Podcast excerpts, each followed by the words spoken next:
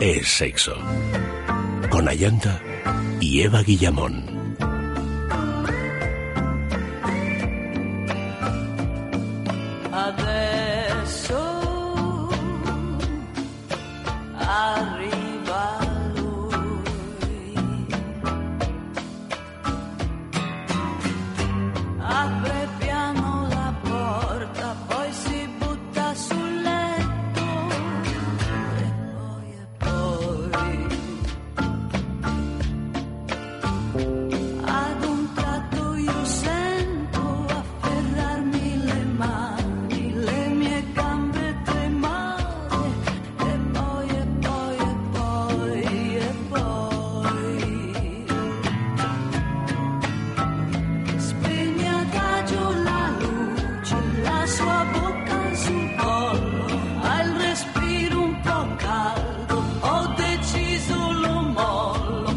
Buenas noches, queridos amigos. Bienvenidos a Es Sexo.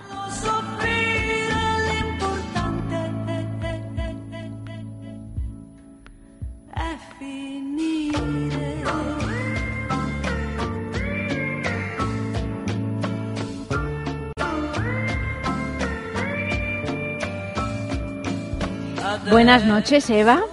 Muy buenas noches. Bueno, aquí estoy. Esta noche vamos a hablar de un montón de, de cosas. Mira, no voy a leer la introducción que pone en la, en la escaleta porque simplemente os lo voy a contar. Y ya está. Vamos a tener a Andresa Arconada para hablar de una película que no es de estreno, pero que, que bueno, pues que es una película muy interesante, que en su día tuvo mucho éxito, que es Elizabeth.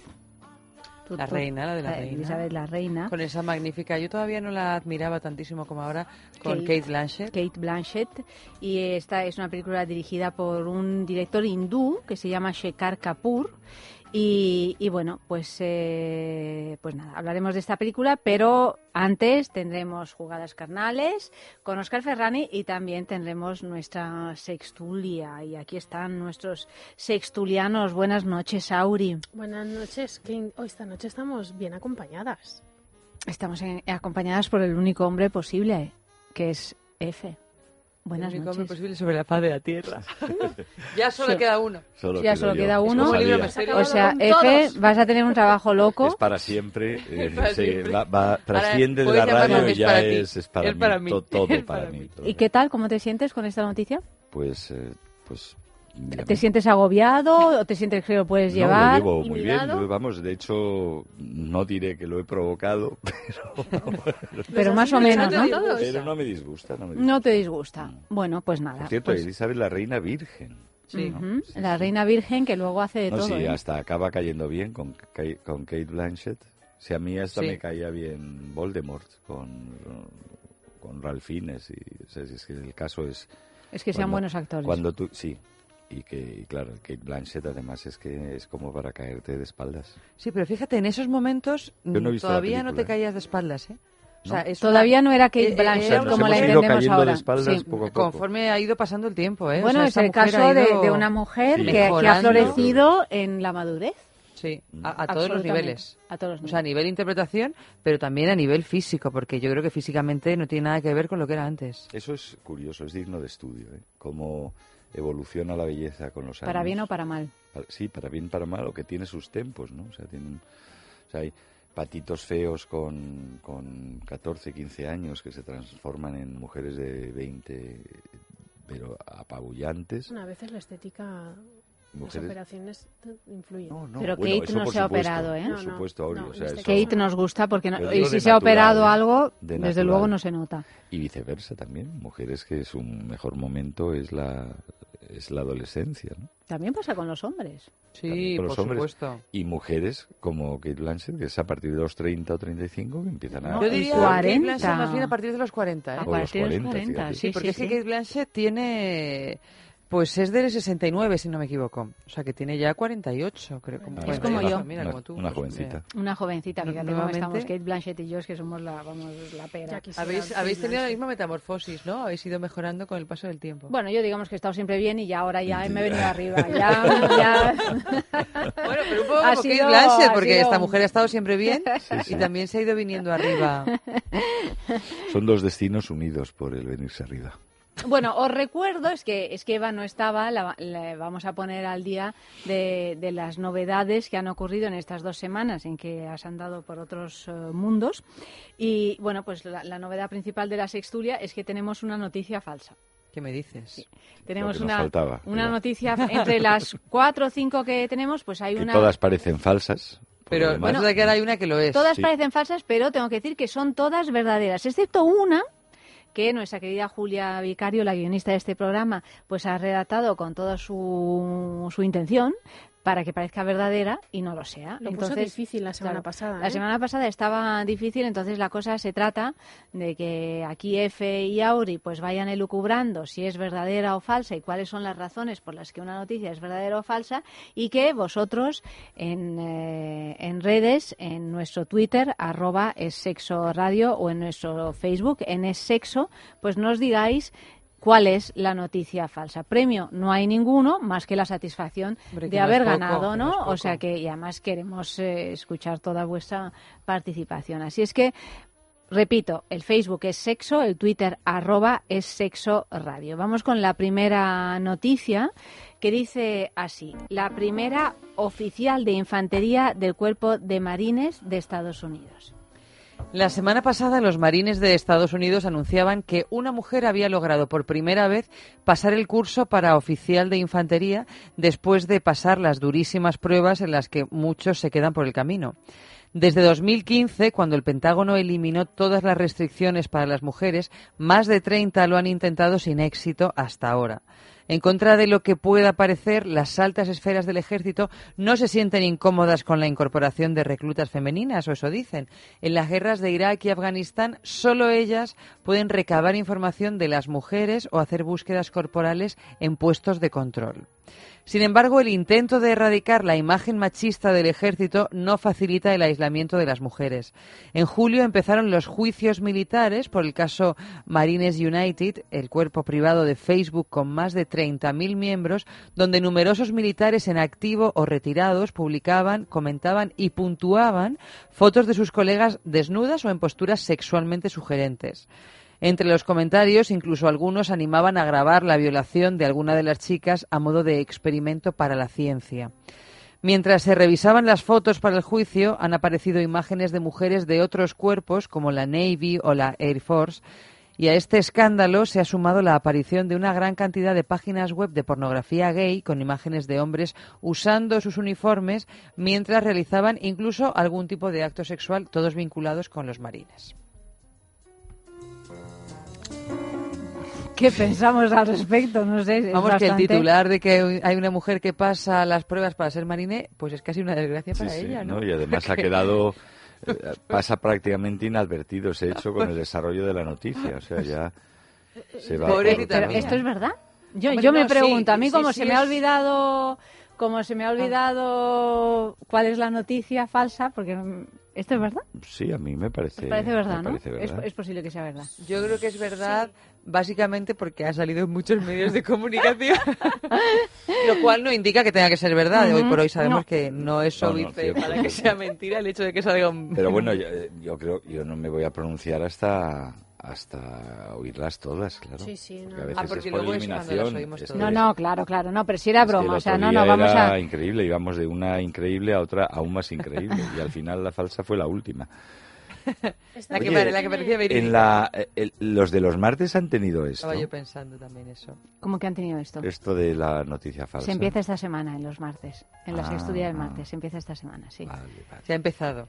Se ha empezado, exactamente. Se ha empezado y bueno, pues eh, con éxito desigual. Con éxito desigual. Bueno, no, eh, cachondeíto en las Fuerzas Armadas siempre ha habido. Y desde luego cuando era, era hasta hace nada, eh, un mundo absolutamente masculino, pues supongo que lo habría entre, entre la tropa, pero también como antes no se daba tanto estos tiempos tan prolongados de paz, bueno, aunque en Estados Unidos se meten líos constantemente, pero digo los demás, sino que casi siempre estaban movilizados y en guerra, pues supongo que el cachondeíto lo proyectaban, lo prolongaban y lo ejecutaban también no solo entre ellos, sino con- con las mujeres que violaban, secuestraban, en fin, botín de guerra, una desgracia. ahora lo que ocurre, como todo, es que eh, cualquier cosa que hagas se acaba sabiendo del modo más, más vil y más voluntario. Sobre todo si lo publicas, claro. Claro, por la expansión de, bueno, primero por los medios audiovisuales que, y de grabación que están en todas partes y por esta voluntad de airear hasta tus propios trapos sucios pensando que son limpísimos. Bueno, eso, eso Y es, es a mí lo que verdaderamente No, me pues deja no atónita. nadie, porque es que, no, claro, pero yo no creo que, Eva, que, que piense que no lo va a ver nadie, porque realmente No, las, no, es las que no redes... se hace para que no lo vea nadie, además. Es que no, no tienen conciencia de que está mal hecho. ¿Tú crees? Pero, Pero ellos es saben que no se tiene- va... hombre, pero se es va, que por si no ejemplo, serían, vestidos- sería pe- pensar que son bobos. O sea, Pero yo entiendo que pu- probablemente no tengan conciencia de que esté mal hecho esto de violar a una marine y entre todos disfrutar, pero con lo que supone el universo gay para, lo- para el ejército en general, eh, para los marines en particular, que se han hecho miles de películas y de ficciones sobre los marines y que sabemos que no son específicamente eh, homófilos, ¿no? Entonces, que se dediquen a grabar mm, porno, porno gay, vestidos de marine, sabiendo que eso les va a suponer ya no solo el descrédito, sino probablemente una grandísima multa o castigo militar. Bueno, me imagino. Lo siguen haciendo. Salida del cuerpo, o sea, pero, es por que eso te digo quedas... que- pero bueno, si sales del cuerpo y, y deja- te dejan en paz, pero si sales del cuerpo con una condena militar, pero aún así lo siguen haciendo y saben que el tema gay es un tema bastante controvertido en ese mundo. más ¿no? incluso que la incorporación de las mujeres. Hombre, muchísimo más. Y más incluso que la violación en masa de una mujer. Sí, sí, sí, es increíble. Y aún así lo siguen haciendo y yo, de verdad. A o lo mejor es que es que están bajo los efectos de las drogas. No lo digo, no es broma. Eh, lo digo, a lo mejor es que cuelgan estas pasa. cosas bajo efectos mm, de drogas, porque es que si no, es evidente que lo van a hacer, es evidente que te estás eh, Jugando el eh, puesto. jugando el puesto y, y lo que sea, y tu imagen y todo esto, que puede tener una repercusión legal, que debe de tener además una repercusión legal cuando, cuando bueno, en caso de violaciones y tal, no digamos, pero fíjate, fijaros lo que ocurrió en el famoso suceso español en Pamplona durante las fiestas de San Fermín, de esa violación en masa, de masa. una muchacha que fue grabada y colgada en redes sociales. Y estos ten- creían que y se iban a, a- a quedar impune eso. Y de alguna manera eran un grupo de gentes pues brutales que no tenían, no digo que no tuvieran conciencia de lo que estaban haciendo, pero que pensaban que se iban a ir de rositas, realmente lo pensaban, por eso Que lo fue una publicaron. juerguita que fue una juerga. sí, una tampoco despedida era para social. más, tanto, sí, y total. que, y que ese mujer pues era un bichito al que había que zarandear no, de sí, esta forma. O sea, que es que yo creo que a veces falta las, mm, no sé, la- las reglas básicas de, de entender un, determinadas situaciones que, que deberían de ser obvias. Sí, no lo sé. o sea, Luego, por otra parte, el, el que he hecho, bueno, me imagino que sí, las pruebas de eh, las pruebas estas de acceso oficial de, de los marines pues deben de ser muy duras, sobre todo en el aspecto físico, ¿no? O sea, las Yo creo que pruebas físicas, ¿no? Claro, entonces eso ya crea un hándicap para la mujer, pues como en el atletismo, más o menos, o sea, por una cuestión de, de fuerza, velocidad, o sea, si tienen unos baremos que no varían, que no sé si lo harán, pero que si no varían por el hecho de que tú seas mujer, o sea, no se te pide como en una clasificación olímpica, o sea, no tienes que saltar 2.15, sino 1.85. es que no porque sé de hecho el récord funciona, no sé si mundial es otro. marcas no lo no, sé. no lo sé. Pero puede que no, porque dirán, bueno, no, es que esto es lo que se exige para salir eh, vivo de allí o para eh, tener un rendimiento. Entonces, eh, pero el solo hecho de que una mujer quiera ser marine y además quiera ser oficial de los, de los marines en un entorno tan duro, ya porque la profesión lo es, pero además tan masculino y tan lleno de hombres tan duros, presupone un valor que es como para hacerla Sí, bueno, coronel es como una mujer directamente, que vamos. ser torera. Sí, pero me- sí, me- vamos, bueno, mm, sí, algo así. O sea, una cosa como que decir, no solo el- la dificultad que me voy a encontrar en para ejercer la profesión, el riesgo, sí, pues un poco como... Sí, bueno, es meterse... sino el mundo ese tan absolutamente... O sea, que, Sí. Vamos, el, el salir viva... eh, Que cuando hay guerra, porque hay guerra, y cuando no hay guerra, Cuando porque no hay guerra, porque no hay Porque guerra. da mucha guerra, Sí, ¿no? sí, Es da que, mucha claro, guerra. No, no, es que- tremendo, es que es para... sí, sí. para- Eh, es- es para no salir estamos hablando de, de que quiere ser, yo qué sé, eh, Dicho esto, están en su derecho, Periodista. obviamente, de elegir esa profesión si es lo No, que no, por supuesto, claro, pero es que, esa, esa, esa, esa- Y, y es es- loable, vamos. Eh, me parece de una fortaleza y de una valentía absoluta que, que una mujer tenga esa esa predisposición a decir, no, no, yo quiero ser Sí, marine, pero qué, qué oficial. triste que nos tenga que parecer eh, Sí. algo muy valiente y muy... Sobre tal, todo no los sé. hombres. Yo creo que las mujeres, en definitiva, yo creo que todas apoyamos esa postura. Pero, pero sí que también mm, somos más eh, solidarias sabiendo que, que no lo va a pasar bien. En un mundo de hombres eh, es así. Habrá muchos que, que, que realmente la, la traten como un igual. Pero, Pero con que haya uno que te haga Sí. la vida Claro, imposible. el ruido, vamos, eh, el, es, el caos es, es lo fácil. Ahora bien, no, estoy seguro de que casi todo el mundo la tratará con respeto, o las tratará, o sea, tiene que No, haber una pues mayoría, es- eh, pues es- imagínate que es que la mayoría, con el ruido que hacen dos notas, Sí, es ese Sí. problema, que con dos pues que ya no fuera, fastidiado. que la mayoría no la arropara, tal. De todas formas, claro, la guerra ha evolucionado, no es lo mismo esta guerra que las cruzadas. Digo, para la- incorporar a la, a la mujer Sí. a una práctica que ya no, no es pura fuerza física ni resistencia. No hay más Sí, que ver es- Homeland, la serie. No hay más que ver Homeland. Bueno, tenemos ahí a la heroína de Homeland, que verdaderamente es una mujer que pertenece a la CIA, que está absolutamente entrenada físicamente y entregada. y entregada, desde Sí, luego, sí. pero el entrenamiento principal es el de la Es cabecita, cabeza, no sí, es, sí, sí. eh, Son es servicios de en- inteligencia, son claro. servicios secretos, claro, ¿no? Es, es entender todo el entramado y no morirse de miedo. No lo digo por ser mujer, pero vamos, yo es que me moriría de miedo ante las circunstancias que tiene que abordar, ¿no? O sea, Sí. es eh, Sí, aterrador. bueno, pues una metralleta adelante, eh, tienes que saltar cuatro azoteas y... y Bueno, en Juego de Tronos hay algunas, También. algunas féminas también bastante en poderosas Juego en el campo sí. de batalla. ¿eh? Sí. O sea, y- Que luego compensa, luego ver a tus compañeros con esos uniformes tan guapos todos. Yo creo que eso compensa. ¿Te gustan los hombres de uniforme? Me- A mí me sigue, a ti no. A mí me sí, a mí me ¿Ah? sí. Ah, sí. sí, sí, sí. ¿Sí? ¿Te Oh, gustan? sí, sí. Un marine, un piloto. ¿Ah, sí?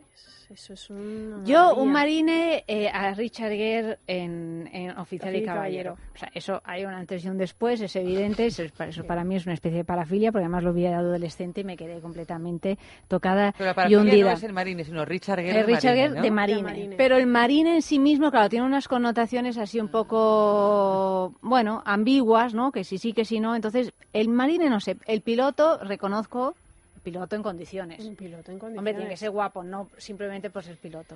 Claro. El piloto reconozco que... Porque hay pilotos... Hay Pilotos y no, pilotos. Que que no se mira, vengan ni, arriba. ni todo. aun conduciendo el Air Force One, ¿eh? Mm, Pero un piloto guapo es mejor que un guapo sin ser piloto.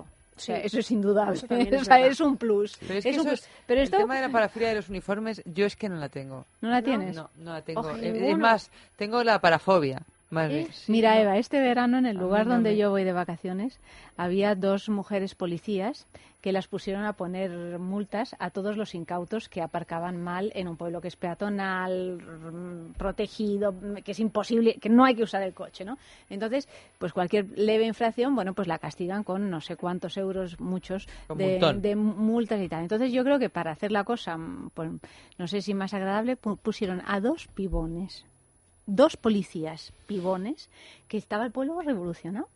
Que estaban todos aparcando mal. es- exactamente, o sea, la- el chiste del verano fue vamos a aparcar mal, que a ti cuál te gusta más, la, la rubia o la morena, porque con su coletita de caballo, un culito prieto, una cosa que francamente ni yo me sentía ajena al asunto, yo las miraba también, estaba También me aparcaban sentaba mal. en la bueno, no sé conducir, pero me sentaba en la Pues plaza mejor, a más fácilmente para aparcar mal. y además tenían una- un gesto así como de superioridad. Bueno, es el marketing policial. Sí, en un gesto de superioridad y luego, bueno, con la sonrisa, mm, esa sonrisa un poco displicente, en fin, eran pues, muy sexys, muy se- iban con la porra además. Eran fabulosas. Bueno, claro. Todos, eh, te- además, en un pueblo en el que todo el mundo va prácticamente desnudo, porque está el mar ahí. Menos eh, ellas. Menos ¿no? ellas, Menos que iban vestidas, vamos, de los pies a la cabeza, con la camisa abrochada hasta el último Que te botón. pone más todavía. A 40 Extraordinario. grados a la A 40. sombra. Yo estuve a punto de pasarme al otro lado, lo entendí todo. No, Eva, ya, lo claro, es entendí que todo. Esos Dije, son esos "Hombre, momentos. Con estas sí". Esos momentos, Sí. las cosas importantes, pues pasan despacio con sus procesos.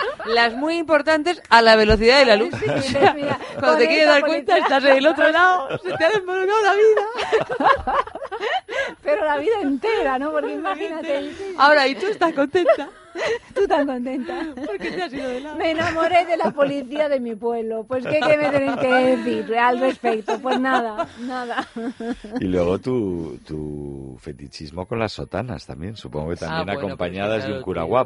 Guapo, como Claro, al piloto. pájaro espino. No, el Bueno, pájaro espino. claro. Eh, Y de John Pope. John Pope. John, John Pope. Ah, no, bueno, ¿Qué, pero qué es me que vas de a John? Pope, pues Eva, hombre, a ti no. también te volvió loca. No, a mí me ¿Cómo volvió se loca llama? John Pope, Eh, sí, el Jude. Law, Jude Law. Jude Law. Eh, con su sotana, pues está mucho más De interesante. marine o de... De marine. Es- pa- no, eso lo supera todo. Pero claro, pero es, que es un poco como la parafilia de, de levantarle la falda. Richard Gere y Oficial y Caballero. A mí las sotanas, la verdad, Siempre, no, ni siquiera con los antecedentes que tengo.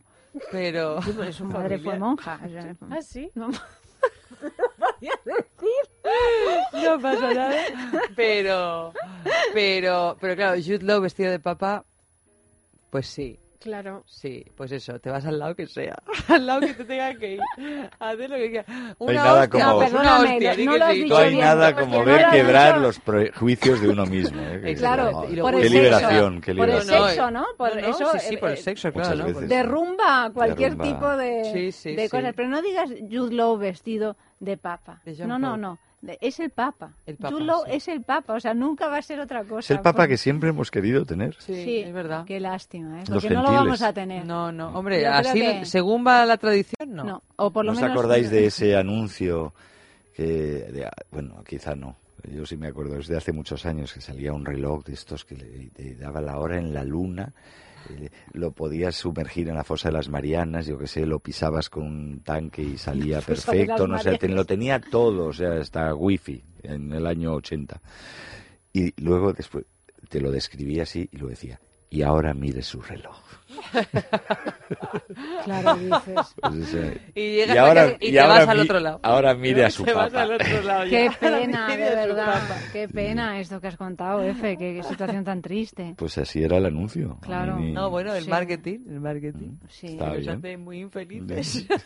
Yo quiero vestir a mi marido de, de, De de John Pope. Eh, Sí, sí. No sí. sé si se ¿Sacerdote o de, o de papa? O de Yo creo que sí se dejará, porque porque es un marido mm, que entiende Parafílico, mis es un cosas. Oye, entiende mis cosas como yo entiendo las suyas. ¿Por qué no se va a dejar? Eso está bien, ¿no? ¿Pero públicamente o lo quieres vestir de manera privada? De momento privada. Y luego ya- públicamente O sea, entonces por la que casa, me Luego diga, ya cuando "Mira". la gran vía sea pa- peatonal, pues ya se irá viendo, ¿no? Además, yo tengo un marido que es que le va a quedar, pero Le vamos, va a quedar o sea, bien. es que es, es, es lo suyo. Pero y ha cuando nacido, lleguen- nacido ha nacido para hacer ser del pájaro para- espino. Ha ha nacido para ser dar pájaro hostias. espino. Alza- alza- alzacuellos. Pero y cuando, y por ejemplo, si, si casualmente alguno de, de vuestros hijos lo ve, mm, es directamente de la conversión. Pues se lo explicamos. Pues le explicamos tu sentamos, caso también. ¿Qué tu Sí. caso, el caso de Auri, pues le vamos diciendo que hay co- que pasan Claro, cosas en la vida pasan cosas. y que hay que aceptarlas y acogerlas Hay, con te- amor. hay teta de novicia, hay bocata de Hay queso de cardinales. tetilla. Hay un montón de Un de cosas, todo. ¿no? ¿Qué tendrá? ¿Qué tendrá la iglesia? Que la queremos pervertir siempre, ¿eh? Bueno, claro que es tan rígida que eh, y también los Apetece, policías y los claro. marines y todos estos, Sí. claro que hay que pervertirlos, si no, pues ¿qué hacemos en la vida? Bueno, en, re- en realidad la queremos pervertir porque sabemos que tiene cintura ancha. Porque... Sí, pero pero no, pero hay que ver cómo. Sí, no, por No, eso, que tiene cintura tan- ancha. No es tan evidente. No, eh, no, es no, tan no, pero evidente, por eso hay que encontrar el agujerito. Si Claro. tuviera ¿Dónde cintura ancha sin más, no interesaría. No, no, no, hay que perdería todo el interés. Claro. Lo que, lo que seduce es ese juego. Este lo... do- de ver por dónde, cuál es el a Este resquicio. le encuentro ¿Dónde yo está el resquicio? dónde, está, dónde se levanta la falda. Claro, Sí, yo eso, te entiendo. me entiendes, ¿verdad? Totalmente. Sí. eso siempre ha gustado Yo mucho tu- a las Yo mujeres. tuve un calentón horrible en la catedral de Toledo. Es que es mucha catedral. ¿eh? Sí. Y... Con no el sé permiso si- de Amalio, que es toledano. Es toledano, sí. sí. Bueno, pues no sé si sabéis, hay una... Una hay- noche hay toledana, una- te Hay una tú ahí. zona que, que vas como por las criptas, como por, la, sí, por la zona antigua. sí. Pues yo tuve ahí un... Un, Un arranque. un arranque, sí. Pues eso no, no está muy mal. Pero con Está muy un mal. Yo miembro... yo me. Con un no miembro sacrosanto. Con un miembro sacrosanto fálico. ¿Con una O reliquia? como- no, no, no, No. con una reliquia no, con, con la persona con la que iba. Me Pertenecía a la hermana... Digo, yo Ah, me estoy bueno. poniendo fatal aquí. Pero era, era, Era- no era presbítero. santo. No, no, no, no. era un- Era la situación. paisano. Era la situación, Pues anda que la sí, cantidad sí. de veces que echan a las personas, en, a parejas de, de las iglesias por no comportarse adecuadamente. Sí. Así. Bueno, acuérdate una noticia que era cierta y es que eh, se pusieron a rodar una peli porno Ay, en una verdad. iglesia. Ay, ¿Tú no te acuerdas? Bueno, pero claro, una o sea, peli eso es un porno. caso absolutamente extremo y además me parece un disparate, me parece Sí. fatal, ¿eh? O sea, que Sí. no, Hombre, no, no, no, es un mm, horroroso. respeto. Bueno, Pero, sí, pero bueno, que, que intentan... ganas de meter el dedo en el ojo, ¿no? Sí, Porque es dices que, también, bueno, es una falta de respeto. Vamos a hacerlo en una iglesia es o hacerlo en una guardería. sí, o sea, sí. no me Es un parece. recinto sagrado. Sí, sí, y hay que respetarlo. La creencia que sea, o sea, una. Por supuesto, pues. Por supuesto. Bueno, música.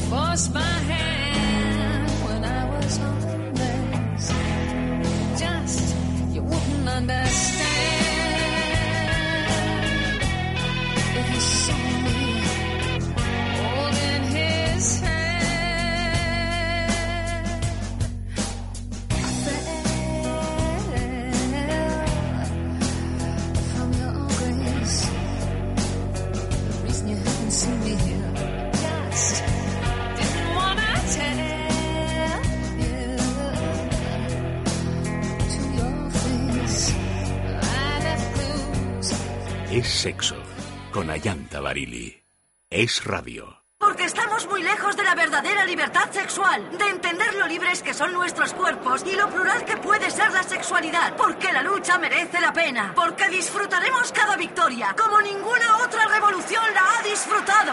Únete a la revolución sexual de Amantis. Más de 5.000 formas de luchar por tu sexualidad en amantis.net y en nuestras tiendas. Amantis, tu tienda erótica. Oxicol está recomendado para todas aquellas personas que necesitan reducir y normalizar los niveles de colesterol. Oxicol, formulado específicamente con activos como la monacolina K, puede ser una alternativa eficaz en aquellas personas intolerantes a tratamientos con hipolipemiantes o pacientes polimedicados que necesiten complementar su tratamiento. Cada día, antes de acostarse, una cápsula de Oxicol. Mantén el colesterol a raya con Oxicol, de Laboratorios Acta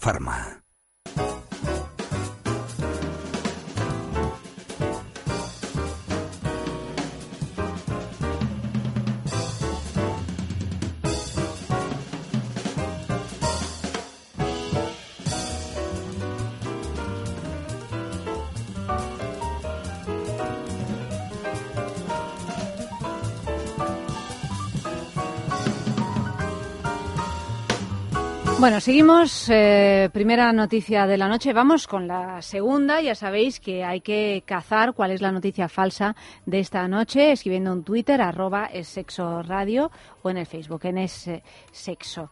La segunda noticia de la noche dice así: la forma de la cara habla sobre nuestro deseo sexual. Un equipo de psicólogos canadienses acaba de publicar un artículo en la revista eh, Archivos del Comportamiento Sexual en el que aseguran que la forma de nuestro rostro evidencia si tenemos un deseo sexual más o menos elevado. Para llegar a estas conclusiones han relacionado la longitud y la anchura de nuestra cara con determinados comportamientos y características psicológicas.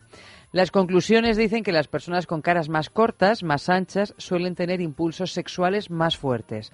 Es decir, las caras más cuadradas, ya sean hombres o mujeres, suelen tener un mayor apetito sexual que el resto. Y en cuanto a la infidelidad, los hombres con la cara más ancha ven con mejores ojos el sexo sin compromiso que aquellos que, por el contrario, tienen la cara más alargada. Además, las personas que tienen estos rasgos también están más abiertas a tener relaciones casuales y son más propensas a tener una actitud liberal ante la idea de ser infieles. El responsable del estudio afirmaba que estos hallazgos apuntan que las características faciales pueden transmitir información importante sobre las motivaciones sexuales humanas. O sea que yo que tengo la cara alargada, ni me gusta tener sexo, ni me parece bien que tener una pareja abierta, ¿no? Eres lo que se llama una persona aburrida. Un pan sin sal, un pan sin sal, un eh, tal. Eh, ¿Tú qué tienes? La cara más bien, Yo no lo sé. más bien, hombre, tienes una cara ancha, más bien, sí. Ancha y alargada, a lo mejor, ¿no? Auri- Yo la tengo redonda. No, pues redonda tú, Auri, no también. paras, tú eres un no parar. ¿Y, y tú? Yo soy más como el caballero en la mano en el, el pecho, un tío sobrio. Claro, tú la tienes alargada. Es decir, tú y yo la tenemos alargada. Nosotros no tenemos nada que hacer. No tenemos nada que hacer ni nada que decir, vamos, frente a esta noticia, sin solo sentirnos humillados y, y nada y disimular. Y engordar, quizá, Me, me- Hombre, me engordar siempre... para evitar la... ¿Mm? imagino- Me imagino a todo el mundo en el, en, el, en el metro leyendo esta misma noticia y mirándose unos a otros. Claro. Diciendo, A ver, a ¿eh? ver, ¿Esta? ¿Mm? ¿dónde hay plan? Claro. y todos además leyendo el mismo artículo y todos mirándose. ¿Mm? Y También hubo ojitos. otra noticia parecida a esta sobre el- los traseros, los tipos de Sí, traseros, sí, ¿os sí, acordáis? Que No también que si tenían forma de pera, que si eran no Ah, sé sí, cómo. sí, sí, sí, redondos, sí, eran más planitos. sí. Sí. También te decía cómo eras en la cama. Sí, era indicativo de, de cómo, de cómo No sé si era de cómo eras en la cama. Es que me est- estoy confundiendo porque había una que practicaba la rumpología. ¿Te acuerdas? Que era leerte, Rumpología, sí. leerte los glúteos. No sé si también incluía el ano en la lectura. O se lo saltaba. Hombre, no sé, es que si no, ¿qué vas a leer? Sí, la forma, la- las rayitas. El ano es lo único que es, eh, digo, en un, en un trasero, lectura, en una lectura. es lo único que es eh, personal e intransferible como las huellas dactilares, ¿no? Pero yo creo que esta persona leía la forma, que cómo, te, cómo se te ponían las carnes cuando te inclinabas, cuando te ponías de pie, algo así me suena. Sí, qué tensión. Qué tensión, ¿no? Imagínate, ¿no?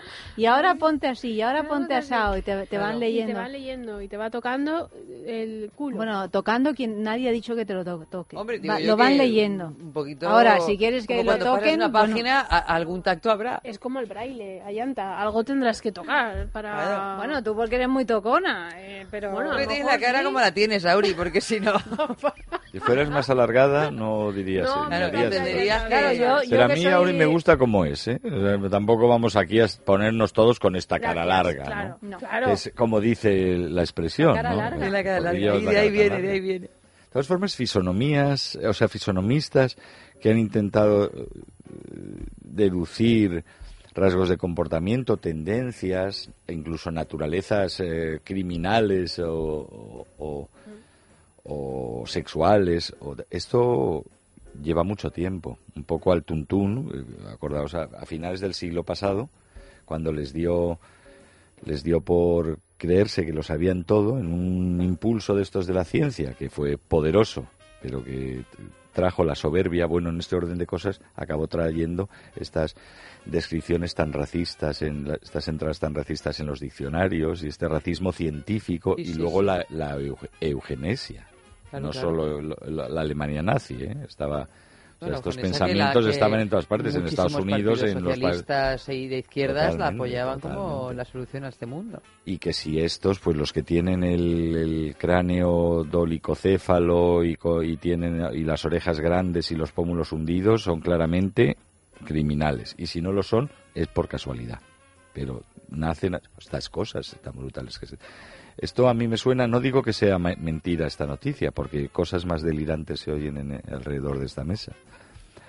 Pero suena a un, a, a un tipo de, de analogía entre fisonomía y naturaleza sexual que a mí me parece un poquito arbitraria. ¿eh? No, no, no estás convencido, no estamos convencidos de que No, está... no digo de la verdad. No, no, eh, no, eh, digo que Digo de la razón de este, la verdad. De este estudio. Sí, sí. soy- Sí, es ya como veremos. los peinados, ¿no? También. Si llevas flequillo es que eres una persona cortante. Si llevas la raya en medio eres sensible. Si eres cortada. ¿No? No, sí. pero Que es como un poco un rasgo físico que eh, la, la balanza pesa hacia un lado o hacia el otro. Me parece un poco absurdo. Pero esta es la idea de- me poder- de me poder desvelar- donde me- plazca. Esto es la idea de, de querer o de poder desvelar el secreto mejor guardado, porque realmente uno de los secretos mayores que tienen las personas es su sexualidad. Y claro, pero por eso es Claro, tan curioso, nunca, ¿no? claro, por eso que nunca sabes cuando vas a estar con una persona cómo va realmente cómo es, ¿no? Bueno, Eh, pero luego en el trato puedes- corto, en- puedes- En, la, en, el, en el galanteo, en el- eh, ahí ya, bueno, puedes puedes intuir muchas cosas. Puedes intuir aunque se- cosas, aunque sigue siendo, un y puede ser un misterio y una gran farsa, ¿eh? Sí. Pero Pues por Se eso- da por entendidas se dan demasiadas muchas, cosas, ¿no? A veces se, Muchos equívocos. Se, se dan equívocos, incluso mentiras, ¿no? o sea, dar Mm, también. una imagen que a lo mejor no es la que exactamente la que Bueno, y es, luego, ¿no? ¿cómo, completa la ima- ¿cómo completamos la imagen que vemos, no? Muchas veces, o sea, la subjetividad de la mirada es tal que en realidad es que, claro, cuánto de ver, o sea, cuánto de mí hay en lo que veo, ¿no? Eh, de cuánto, de- cua- eh, cuánto es lo que quiero ver, ¿no? Claro, claro, cuánto Mm. pongo yo en esa supuesta objetividad. Pero por eso a mí eh, me, me apasiona esta cosa de cuando mm, estás en una reunión con, con gente con la que has, bueno, con gente, con normalmente con una persona con la que has intimado así sexualmente y nadie más que tú sabe realmente mm, cómo es esa persona verdaderamente. A mí eso me parece apasionante. Porque cuando estás solo con ella, con esta persona, bueno, pues sí, lo sabes, pero yo qué sé, es una de las cosas que sabes, ¿no? Pero cuando de repente hay más gente y solo tú sabes mm, que, que- que de qué va la cosa. Bueno, pero Como ese que es te el- crees que eres la única Claro. de No, bueno, sí, ese claro, tú, de a lo mejor no eres solo tú, pero tú sabes. Sí, bueno, y- tú y sabes mucha gente no, cosas. es un montón de secretos y ese, ese secreto que ya nunca se puede nunca se puede omitir, ¿no? Cuando tú has tenido sexo con alguien y, y ha salido bien, porque si no. Bueno, es como si estás con otros hombres y habéis estado todos con la misma mujer. O varios. O hay varias mujeres que han estado contigo. Ujú. O sea, pero aunque no se hable de ese asunto. No, pero es esta O cosa sea, si que- decides poner tu atención en esa, Cosas, sí. en esa cosa que flota en el aire, Yo es que he decidido Pues, ponerla sí. bastante a menudo en esa cosa siempre. esto Bueno, antes, antes se daba muy raramente, muy ra- rara vez. Pero hoy se puede dar con cierta frecuencia. Mm. Me, me- me estaba haciendo yo una pregunta a mí misma. ¿Los hombres os dais cuenta de, de a esta chica o esta mujer, este también se la ha beneficiado? Sí. Sí, ¿no? Vale, digo, porque yo es una cosa que las mujeres yo creo que lo notamos. Pero yo de creo los que hombres. De los hombres. Cuando dos, sí, per- decir, dos- dos eh, personas han tenido algo que ver, ¿no? Sí. Sí. Yo creo que se nota. Hombre, sí, sí. Bueno, depende, ¿no? En qué fase esté ese algo que ver. Pero bueno, sí, claro. Pero normalmente se nota. Si es una cosa que está todavía tibia, se nota. Es decir, si tú tienes interés por esa mujer, o sea, que- quiero decir, te estás fijando. No quiere decir que estés en una fiesta con 30 personas y, eh, y haya una chica por ahí que tiene a un ex o y a Claro, su en cosas actual, frías yo creo no. que no se Claro, no, nota en no. absoluto. Claro, o sea, no, pero cuando ya decir es que una si tú cosa tampoco estás observando, pero si, superada, si- no. pero si tú quieres, no, no, pero no hablo de que de cosas frías. Bueno, esto es otra cosa, puede ser. Pero no, hablo de que te interese la persona, o sea, estés observando el comportamiento que tiene con, con, con otro, con ¿Tú otra. te ¿no? referías a eso o te referías de, con el pasado? Porque claro, es muy difícil, ¿no? Averiguar. Claro, si es cuando ha pasado mucho tiempo entiendo que ya no, no, no, no recibes esas señales. Pero sí cuando algo está ahí en el aire, Pero entonces puede haber cosas en el aire y, y no han estado juntos. O sea, yo creo que es otra cosa.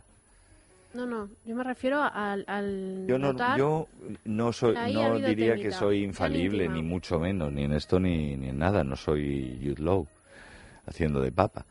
Bueno, cuando te vistas de sotana también. Bueno, ya veremos. Primero que probemos con el marido. No, no, por eso. a ver qué Pero esto es un vicio, ¿eh? Aquí Sí, sí, uno, luego otro, luego se otro, puede otro. extender, se puede extender. Y acaba Pero Malio, acaba sí, sí. Malio. Pero a veces, a veces lo notas incluso en cosas que han pasado hace mucho tiempo y que, o sea, es, es eh, bueno, esto viene por lo que dices del secreto que nunca secreto. se No, puede no, revertir, eso, El sí. conocimiento de, Mm. de esa intimidad que no es saber conocer a esa persona, No, no, no, es esa solo parte conocer esa parte, ¿no? que, que está absolutamente oculta siempre. Sí, lo que pasa es que a mí me parece que, son cosas que tienen una fecha de caducidad bastante rápida.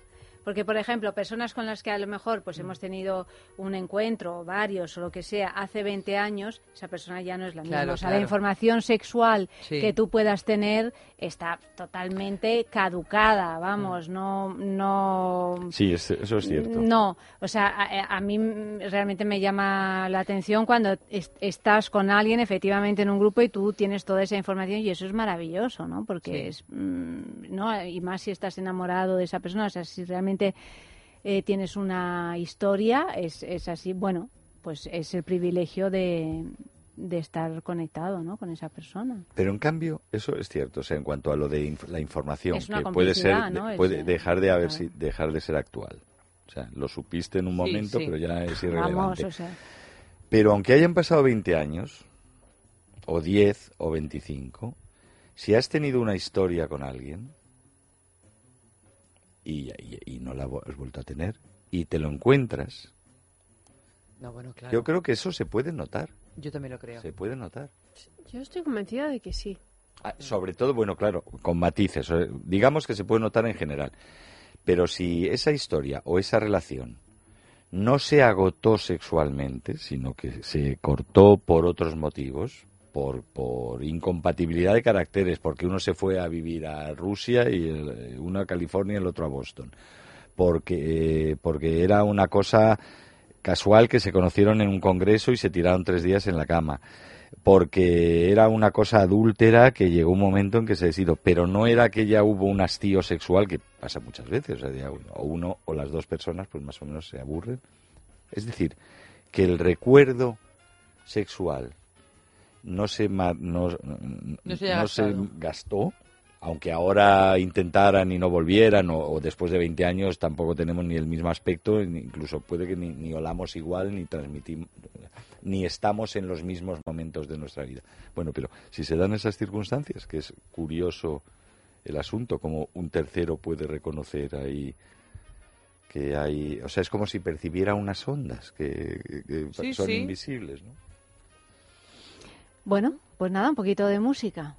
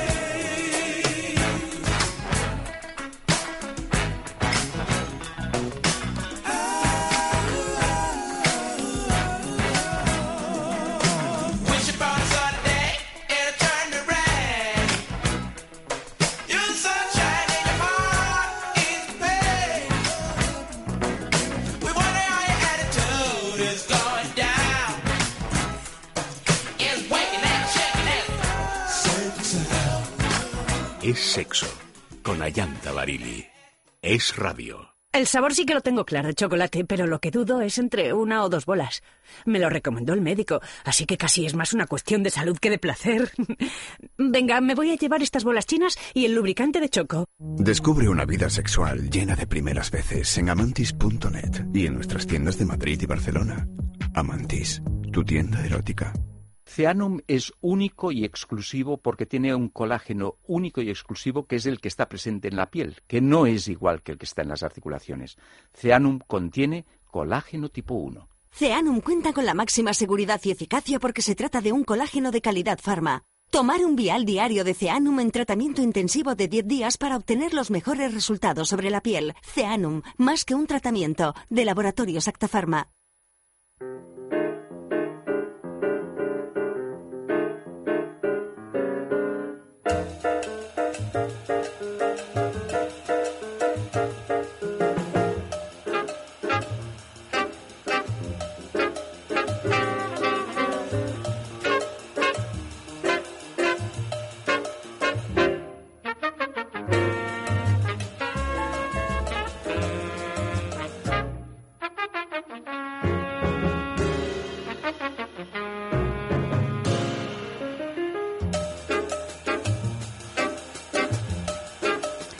Un vídeo en plena boda delata a la novia infiel. El vídeo de un novio en Singapur vengándose públicamente de su prometida por haberle sido infiel está dando la vuelta al mundo. Ante las sospechas de que su futura mujer se estuviera viendo con otro hombre, el novio contrató a una detective privada que después de seis semanas vigilando y recopilando información consiguió grabar el momento del engaño. Cuando le entregó las imágenes a su cliente, dio por sentado que se cancelaría la celebración. Sin embargo, recibió una invitación para la boda. La sorpresa fue mayúscula cuando en el vídeo proyectado después de la ceremonia, en el que aparecían fotos emotivas de la pareja, se incluyeron también las de la infidelidad, algo que pudieron ver todos los asistentes. La detective, quien habló con un medio local, entendió por qué había sido invitada y añadió que la novia, totalmente humillada, huyó de la celebración. Pero una vez casados. O sea, primero se casaron. Sí, sí. Primero se casaron. Muy mal por la novia, pero el novio muy mal. Eso no sé. No, no, ya mal rollo total, ¿eh? Vamos. Qué horror. Qué situación más. mm, Esto es la pesadilla. ¿Os acordáis de esa La película? No, ¿Cómo no. se llamaba? Esta película argentina que eran Ah, sí, cuatro que- historias. Relatos salvajes. Relatos salvajes. ¿no? ¿Te Ah, acuerdas? sí, la boda aquella que, que había el, el último relato era una boda que se iba eh, La- Se iba la desquiciando compañía- se iba poco a poco. desquiciando el asunto y que por cierto también había una situación no recuerdo ahora bien pero una situación en la que había algún ex por ahí sí, no La, la compañera Eh, de su marido, sí ella, la novia, como que. Habían tenido nota un- sí, cierta sí. complicidad entre, entre la. precisamente lo que Sí. estábamos hablando en la anterior noticia no Eh, que nota esa Sí, complicidad entre la, la compañera y su marido y entonces se da cuenta de que los martes a no sé qué no se iba a jugar al pádel. Se sino iba- que tenía una, un Sí. rollo con, con esta persona sí Y, y yo creo que incluso se lo llega a preguntar y él se lo, se lo confirma, pero que fue un día en una fiesta, no sé qué. Sí, confiesa. ante- Confiesa. pero confiesa, confiesa durante la boda Durante la El celebración. claro banquete, y ahí se va el banquete Y, y, ahí luego se ella va se emborracha o se pone... Se lía con el chef. se lía con Bueno, el es que se sí, va, enloque- va enloqueciendo todo y, y ya parece ya como una boda. Es una escena... de- Gore. Es una... Vamos, una... Pero es aterrador. O sea, yo lo recuerdo como, como un- una película de terror. O sea, Este, relatos salvajes. sí, Eh, hay- y, y concretamente esa de la boda, ¿no? La de la boda es tremenda. Eh, bueno, es que al final acaba como una película de terror, pero es que yo, creo que ya lo he comentado aquí varias ocasiones, viví algo así en una boda de verdad de una amiga que Cuéntalo, se casó. cuéntalo. Una amiga que se casó, que se casó además enamoradísima y solo le dijo al novio, yo lo único que quiero es que no te desnuden. Bueno, al- Durante la bueno, banquete, cuando sí. el banquete, bueno, no, que el banquete, si ya había acabado el banquete estábamos todos con las copas y entonces los amigos del novio pues empezaron que te corto la corbata, ta, ta, ta, ta, y al final el novio salió en calzoncillos. Bueno, ella se llevó tal disgusto que empezó a enfadarse de una manera como irracional y al final ya después de que no entraba en razón y él le pedía perdón por delante, por detrás, le habían roto la ropa, bueno, estas cosas que se hacen en las bodas así, en algunas bodas, él empezó también a enfadarse, a- pero de una manera absolutamente irracional, y ahí empezaron a salir todos los trapos sucios que... Delante de que- todo el mundo. Delante de todo el mundo, incluidos sus padres, eh, bueno, los padres de ambos, todos los que estábamos allí, las familias, pero de, pero cosas de, ¿y te acuerdas cuando yo te decía que era virgen? Pues es mentira, por el que el campamento de los scouts me enrollé con Vicente, no sé qué. ¡Ah! ¡Que está aquí! ¡Saluda, Vicente, saluda! Por suerte no había nadie de los implicados ahí, pero bueno, pero bueno, una cosa, una cosa terrorífica, terrorífica. Anularon la luna de miel y todo. Se Bueno, fueron es que meses yo- después.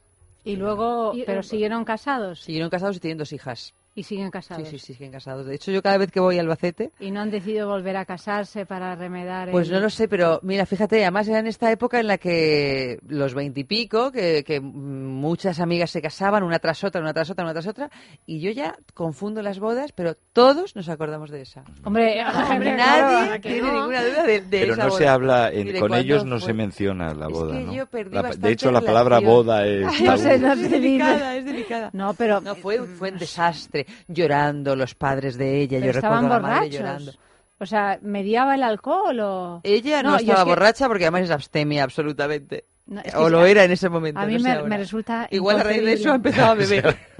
Y no, me- de verdad que me resulta inconcebible que alguien ha- ha- haga eso en una situación tan social y tal como una boda. No, Yo, no. o sea, yo, yo, o sea, me resulta muy difícil, pero yo entiendo que, a- que cuando la rabia te posee, seas capaz de hacer cosas que cuando las piensas dos veces dices. A mí lo que me extraña es que haya durado tanto.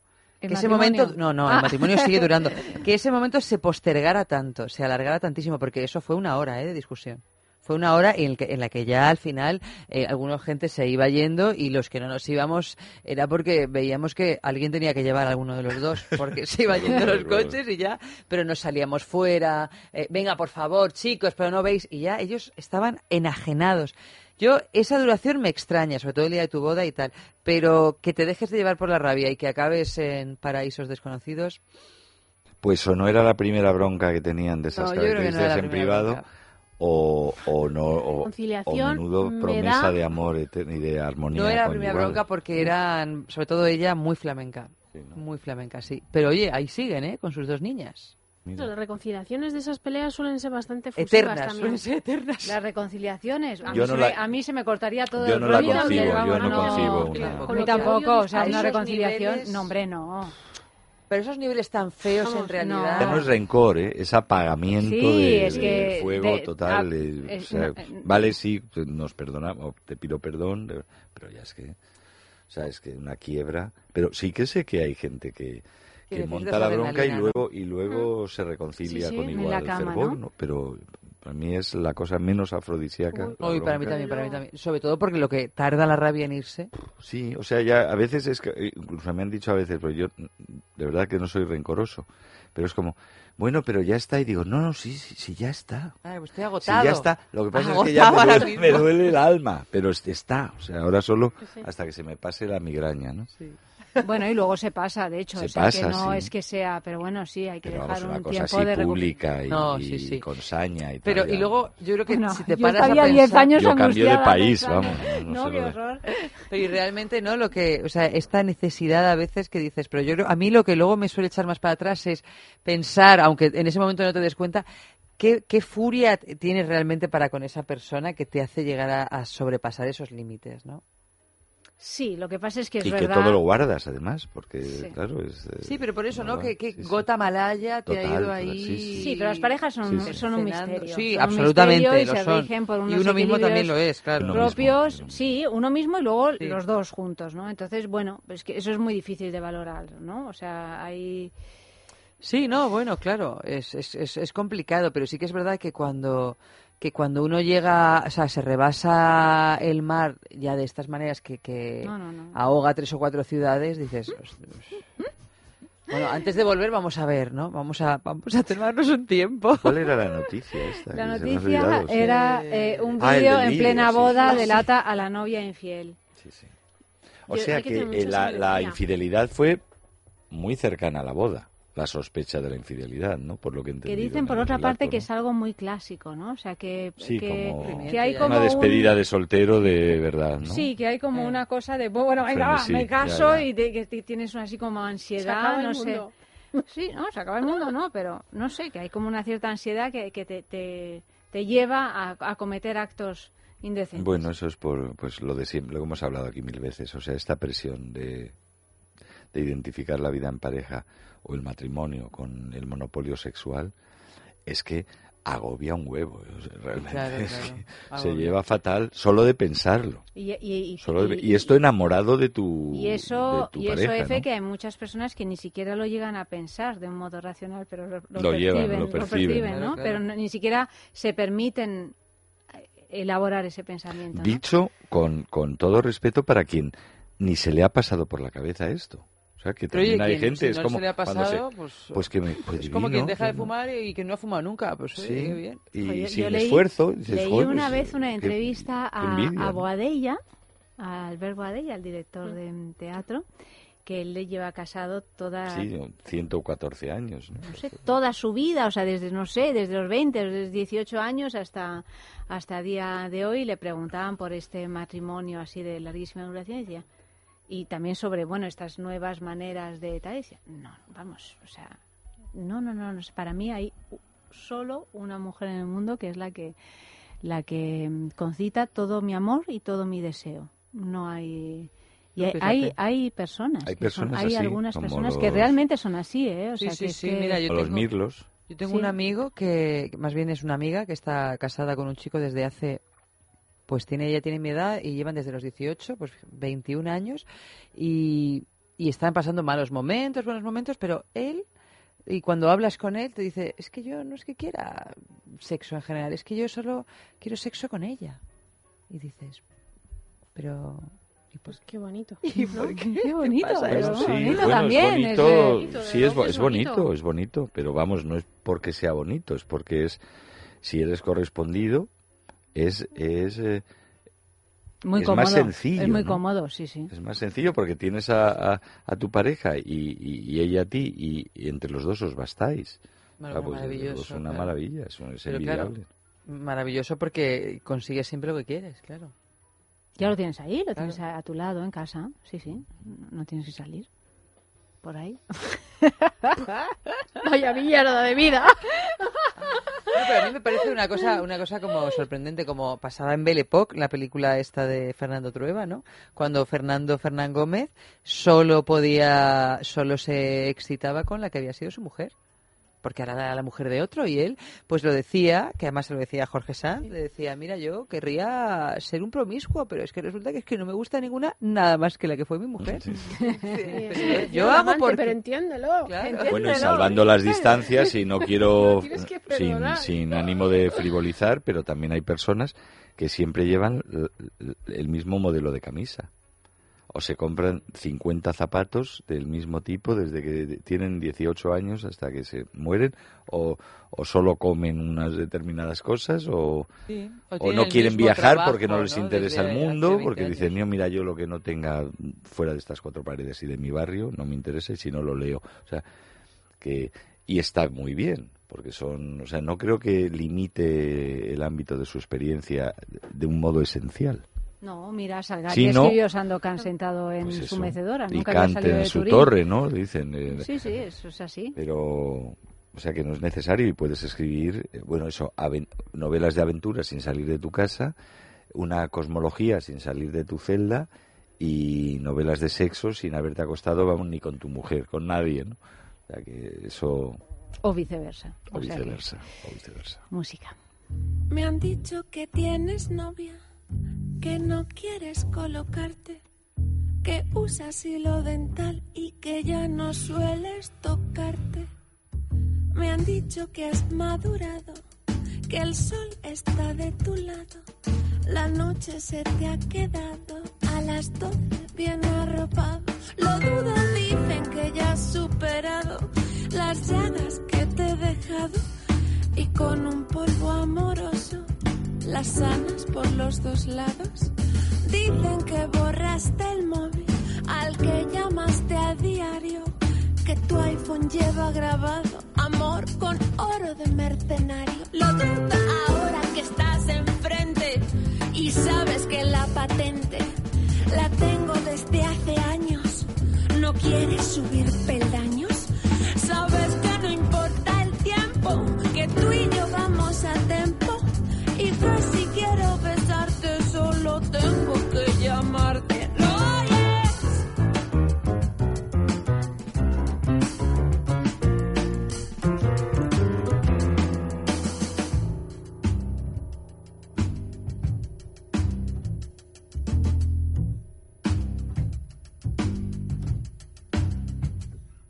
Mi espalda guarda tu marca. Solo tienes que tocarla. Se rompen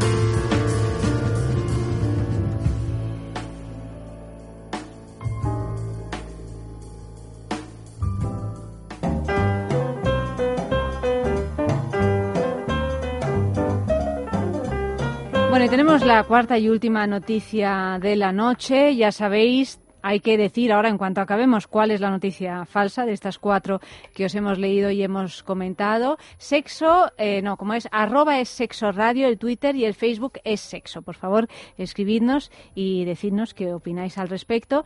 El titular es denunciado por masturbarse con el ordeñador de vacas. Los vecinos de un... Mira que no es lo que parece todo. ¿eh? O sea, digo que con respecto a lo falso, no es lo que parece todo muchas veces. Los vecinos de un pequeño pueblo francés, cerca de Nantes, se llevaron hace pocos días una desagradable sorpresa.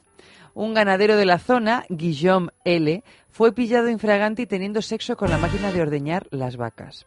Los hechos fueron denunciados enseguida y se procederá a una inspección de sanidad, ya que abastece de leche fresca a toda la zona de Nantes, o bueno, a toda la zona de una parte de Nantes. El lechero se justificó diciendo que es una máquina vieja que no emplea con los animales y muy avergonzado insistió en que era la primera vez que lo hacía. Hasta que se aclare si de verdad la ordeñadora se emplea para fines comerciales, al hombre se le ha prohibido por el momento seguir repartiendo leche. Me encanta Literalmente. esta noticia. Qué divertido, qué genio. Esta tiene que ser de verdad, seguro. Sí, es Me que la ya estas se, entera. Bueno. se dan la vuelta, sí. Que a veces las cosas no son lo que parecen y a veces sí son, ¿eh? Y a veces sí son.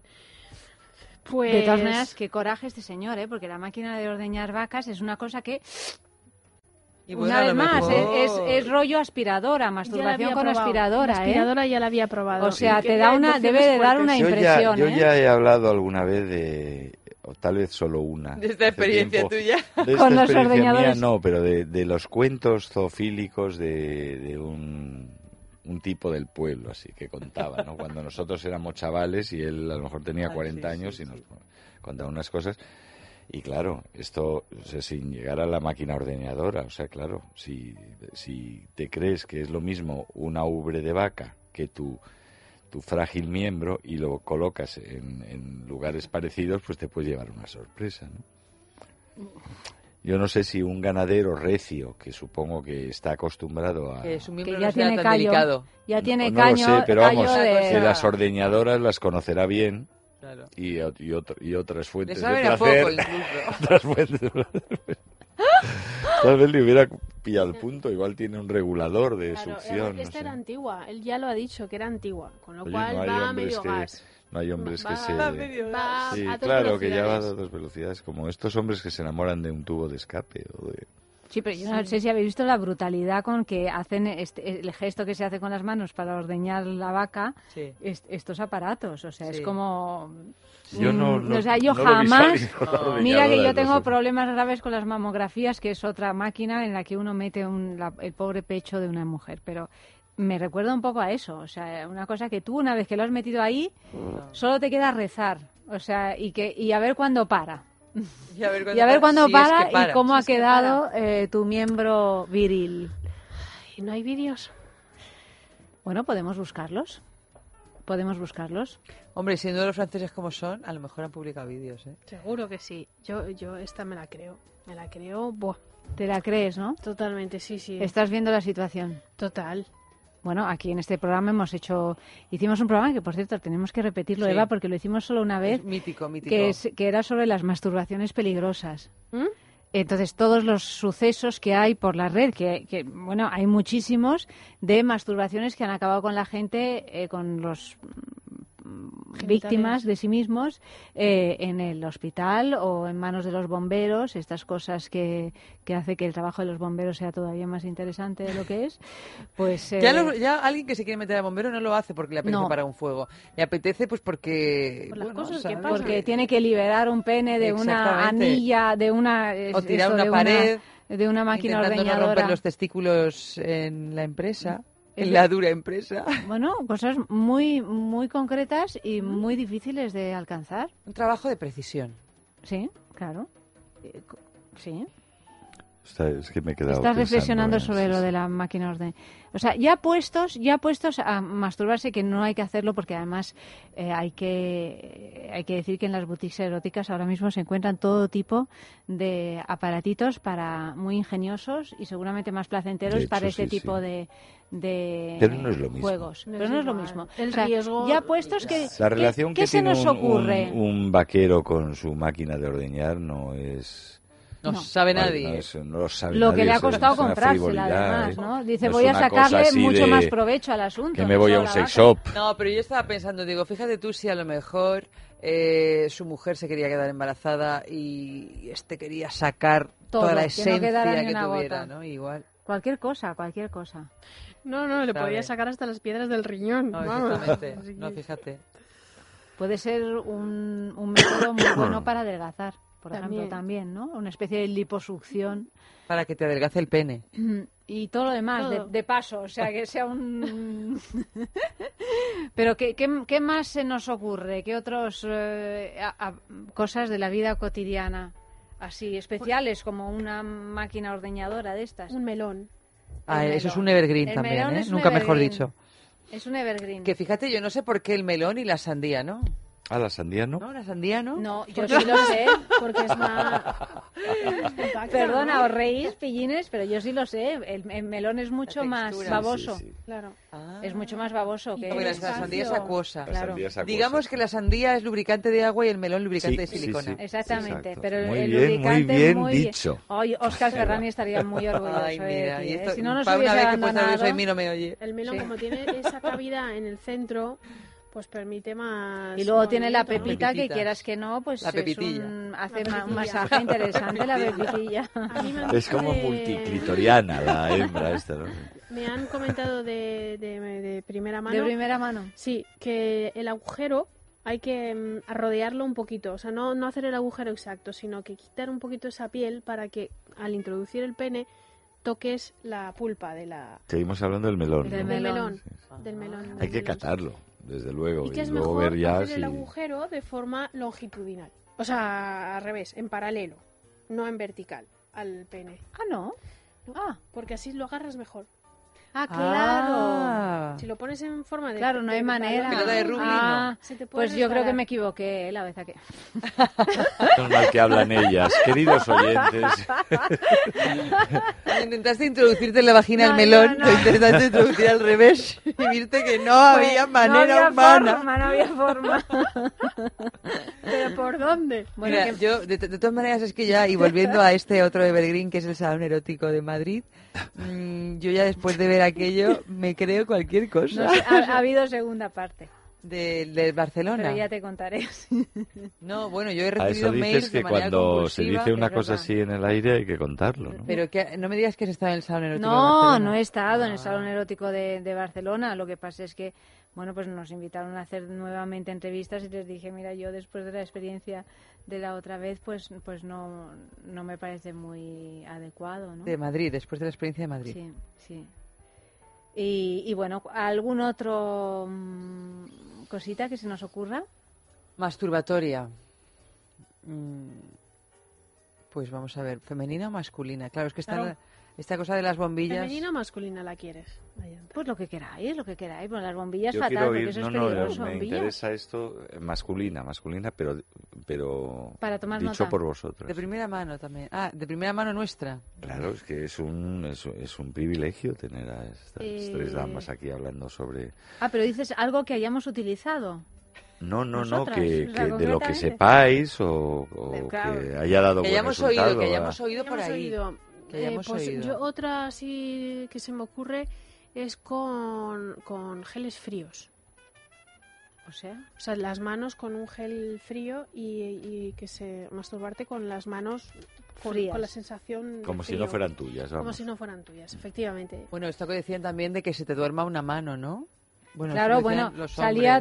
En no sé qué película un chaval, un muchacho que se ponía, se pisaba la mano con el glúteo, digamos, un buen rato, hasta que ya la mano dejaba de sentir y de parecer Crampa. en crampa, que era muy es graciosa verdad, esa es secuencia, sí, sí, que además lo trajimos aquí, hablamos de ella, y, y entonces ya con la mano muerta, como pues si ya, fueras tú, claro, era como mano. si te Pero estuviera... bueno, se te con una mano, luego tienes unos picores y unos hormigueos. Ya, pues se eso lo aguantan, aprovechas y ¿no? canalizas. Tenía un éxito en la película, tenía un éxito impresionante, ¿no? Sí, sí, es sí. verdad. Es cierto. Bueno, queridos, hasta aquí hemos eh, Con estos llegado, sabios nos consejos decir es nos la- despedimos hasta el lunes que viene. No, a ver, pero decid cuál es la, cuál es la. Está difícil. ¿Cuál las- es? Vamos a leer los titulares. A ver, noticia difíciles. número uno. Marines. La primera oficial de infantería del Cuerpo de Marines de Estados Unidos. Noticia número dos. La forma de la cara habla sobre nuestro deseo sexual. La número tres, un vídeo en plena boda delata a la novia infiel. O la número cuatro, denunciado por masturbarse con el ordeñador de vacas. ¿Cuál es? Yo digo Según que la Audi, 3. La 3. La de la novia infiel. La de la novia infiel. Sí, me, me suena a guion. Y según eh, Bueno, F. pero es que es como decir, eh, hoy he cenado macarrones. Que no, que te he mentido, que he cenado una sopa de cocido. Sí. Pues vale, sí, o sea, pues, Pero bueno, mójate. pues qué mentira, ¿no? O sea, no, que todo, todo es posible. Todo puede ser verdad y todo puede bueno, ser yo mentira en me, este yo voy a, a decir que la, la de la máquina ordeñadora. Vale, pues esta última. Arroba es sexo radio. El Facebook es sexo. Después de jugadas carnales, os comentamos quién, ¿Cuál eh, cuál es la noticia falsa de la sextulia de esta noche.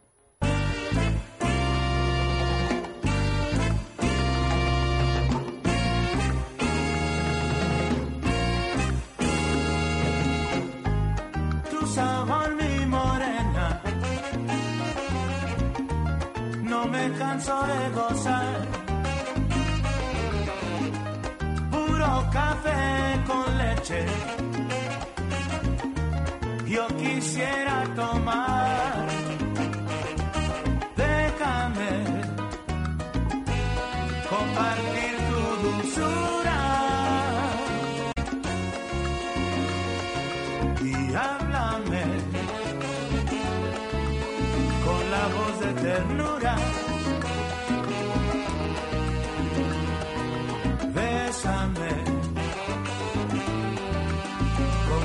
Besos de miel.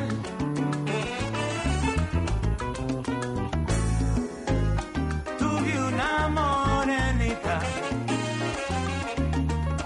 rica como la miel. puro café con leche. Sale de carnaval.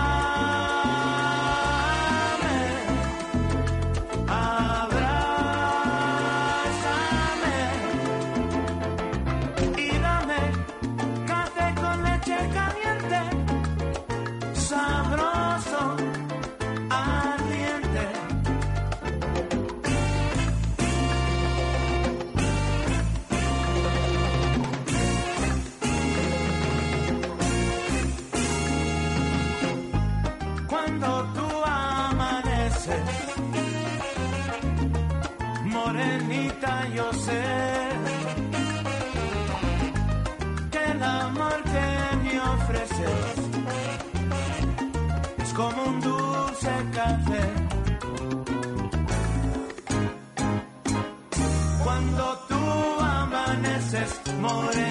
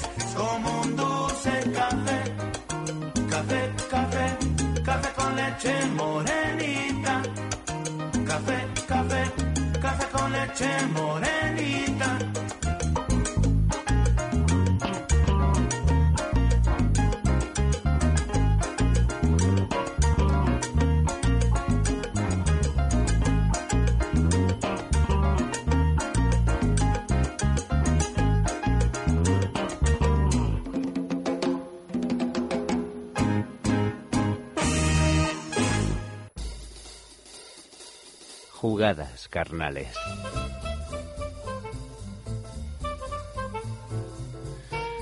Venga, últimas jugadas carnales de la semana en, en Es Sexo, en esta sexta semana de jugadas carnales. Ese espacio dedicado en Es Sexo a rendir homenaje a distintos juguetes, complementos y accesorios eróticos que en forma de herramienta carnal vienen no solo a acompañar distintas prácticas sexuales, sino a inspirar eh, nuestra mente y nuestro espíritu a la hora de descubrir nuevas potencialidades, nuevas posibilidades que nuestras propias carnes pues eh, ponen a nuestra disposición sexual. Y unas jugadas carnales que esta noche pues eh, van a estar protagonizadas por un dildo vibrador muy especial. Eh, ya sabéis que un dildo es eh, toda esa herramienta carnal con forma fálica. Es un dildo vibrador que se llama Aria, de la serie Ultra O. Y todo lo que tiene de simple y de sencillo lo tiene de versátil a la hora de estimular carnes propias y carnes ajenas. Herramienta carnal. ¿Y cómo es ella, no? Os andáis preguntando. Pues bueno, es una herramienta carnal, como os decía, con forma de dildo. Eh, de dildo rígido. Rígido no quiere decir duro, porque tiene una fundita de suavísima silicona que va a ser la encargada de tomar contacto directo con las áreas carnales que vayamos a estimular. 12 centímetros de longitud operativa en este dildo vibrador Aria. 12 centímetros viene a ser pues como un bolivic sin la punta, ¿vale? Para que os hagáis una idea, ni mucho ni poco. Esos 12 centímetros de largo eh, tienen una forma muy especial. Tiene una forma cilíndrica en toda su extensión hasta el final del juguete, donde se da una ligera curvatura hacia un lado en ángulo podríamos decir de 45 grados e inmediatamente después de esa curvatura nos ofrece una superficie plana. Nos recuerda una especie de patita de elefante semidoblada. Como una patita de elefante, pero más chiquitina, ¿eh? que nadie se asuste, con un ancho de unos 3 centímetros, que viene a ser pues como mis dos dedos eh, índice y corazón juntitos. Tampoco es excesivamente ancho. Además está rematado en un asa, en un mango muy especial. Especial porque tiene forma de letra O, de círculo o de donuts. Especial también porque tiene dos sistemas de retroiluminación. Uno en la base, que ofrece distintos ritmos de iluminación en función del ritmo de vibración que establezcamos. Y también original porque tiene un solo botón de control que facilita bastante su manejo intuitivo y la decisión de si aplicar unos u otros entre sus siete patrones de distintas vibraciones. Anatomía carnal. Wow, eh, anatomía carnal afectada para dar y tomar, o anatomías carnales afectadas para dar y tomar, con este dildo vibrador aria, eh, esa especie de dildo con forma de patita de elefante en, su tramo final, ¿no? Eh, bueno, anatomías carnales podríamos hablar de genitales femeninos eh, muy susceptibles a recibir los encantos de este dildo vibrador con forma tan singular, tanto internos como externos que a veces parece que un dildo sirve solo para estimular las interioridades del cuerpo. No es así, y mucho menos cuando tenemos ese acabado en forma de pequeño giro y superficie plana, ¿no? en forma de patita de elefante. Genitales femeninos, tanto a nivel interno como externo, y áreas perigenitales, tanto femeninas como masculinas, ¿no? Gracias a esa superficie plana, pues podemos aplicar vibraciones en áreas muy localizadas de la anatomía, incluso mucho más allá de los propios genitales. Y chicos, vosotros también podéis disfrutar de esta herramienta carnal, ¿no? Eh, podemos estimular también áreas perigenitales eh, masculinas o incluso áreas genitales. Podemos utilizar esa superficie plana, ¿no? Para estimular el glande o el tronco del pene. Luego lo veremos en las jugadas. Y sobre todo destacar eh, las anatomías carnales afectadas metagenitales pezones, glúteos, ingles, cuello, son susceptibles de recibir los encantos de este dildo vibrador área de Ultra O. Jugada carnal. Muchas jugadas carnales. Oye, eh, además de familiarizarnos con las marchas antes de hacerlo vibrar para no llevarnos sorpresas indeseadas, eh, recordar que con pulsación larga encendemos y apagamos y con pulsación corta cambiamos de programa. Y una jugada carnal interesantísima puede ser disfrutar con distintas maniobras de acercamiento antes de ir al lío, sobre todo si es un lío genital. Más. Bueno, eh, ¿qué decir de los genitales femeninos, tanto externos como internos, como mixtos? Porque aunque este dildo no tenga en su base un aplicador extra para el clítoris o para el perineo, podemos utilizar ese mango con forma de círculo para introducir el dedito y, eh, ¿cómo se llama?, manejarlo con, con total precisión, dejando el pulgar fuera para estimular el clítoris, ¿no? O áreas perigenitales. Más.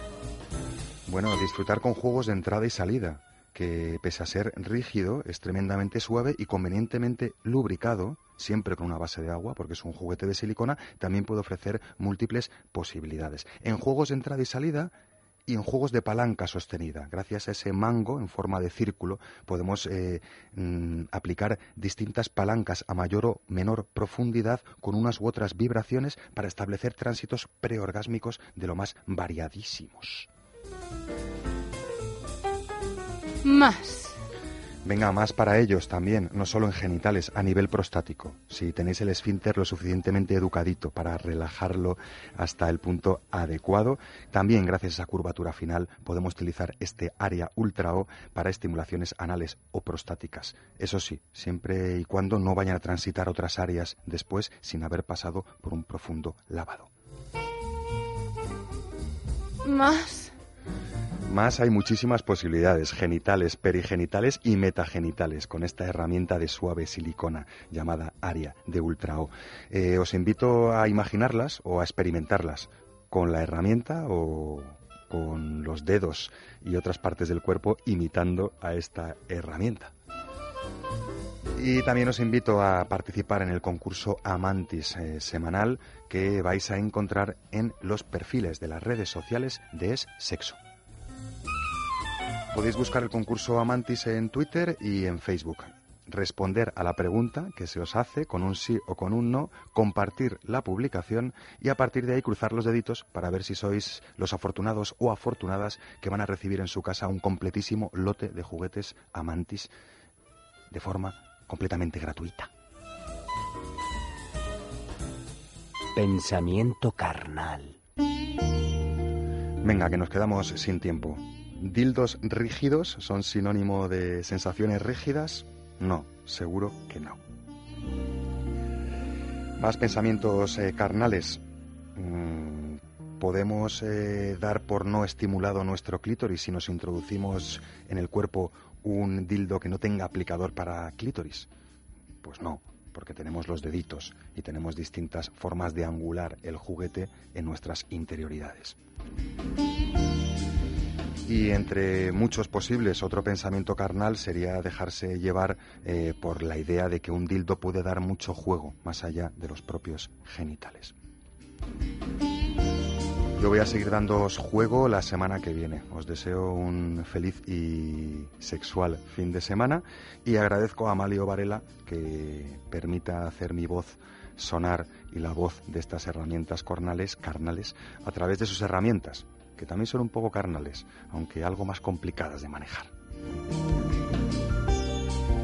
El ser humano que hay detrás de esta voz, que es Oscar Ferrani, eh, se tiene que despedir porque es sexo continúa y porque hay muchas jugadas carnales que todavía se están cocinando para terminar en vuestros oídos en este programa de radio llamado Es Sexo. Hasta entonces y hasta la semana que viene os deseo unas buenas noches y un muy buen sexo.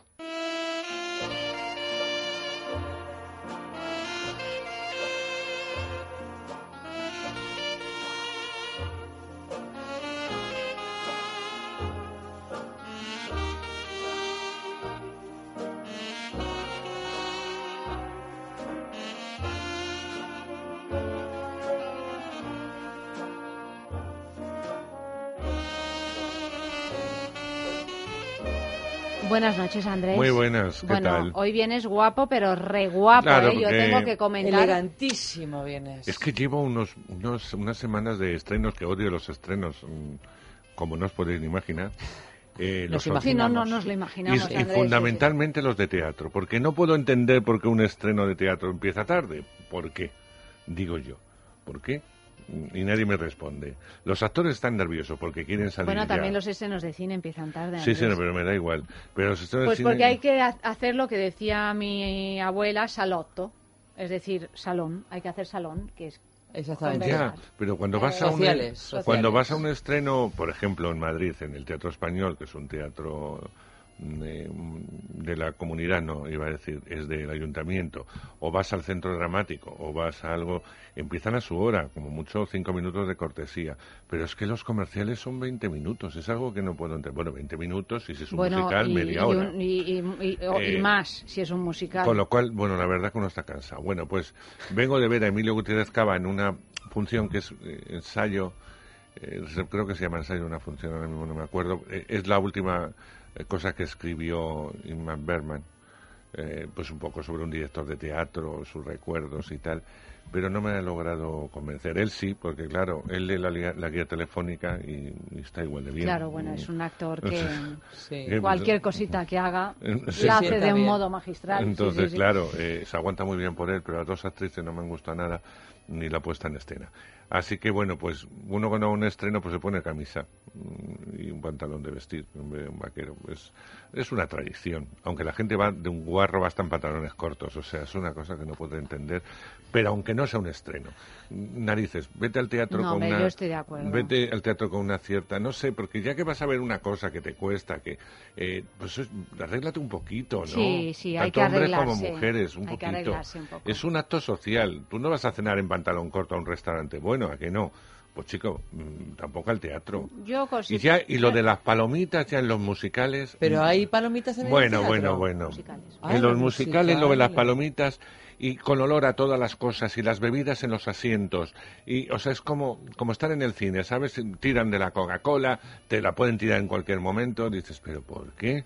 Sí, ¿Por yo, yo la verdad, lo de la comida me molesta el ruido, pero lo de que la gente se vaya y deje todo como si hubieran pasado los unos. Como Bueno. un comedero de patos que se dice. Pero no te puedes ni imaginar.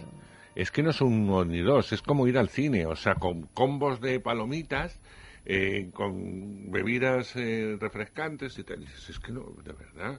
Es tremendo, es tremendo. Yo tengo que decir que a mí las palomitas me gustan mucho, me sientan muy mal, pero que, que es un concepto que me resulta tan molesto que hago el ejercicio de fuerza de voluntad de no comprar palomitas cuando voy al cine porque me parece verdaderamente... que en el cine lo entiendo mal, No, no, pero yo, lo yo llego no a lo entiendo. Yo- yo- a Pero mí lo me del molesta te- si tengo a alguien al lado del- comiendo palomitas. Lo del me resulta molesto. Pero sobre todo, porque es que hay veces que tú puedes bueno, comer algo ya, con cautela, pero cuando comes algo, así cada vez que metes la mano rascas y se oye. O sea, hay maneras y maneras de hacer las cosas. Yo creo que no hay, hay que intentar no comer palomitas porque además son transgénicas y nos sientan fatal. Los refrescos también nos sientan fatal. Creo que hay que ir bien vestidos al, al teatro y también creo que hay que ir ve- vestidos bien también en el Parlamento, por ejemplo. O Pues sea, también, yo yo considero que hay que mantener un cierto De- decoro, entre de otras cosas, porque, estás, porque claro. es un, no sé, es más bonito Pues de, claro, por de pura, ver, ¿no? por pura lógica.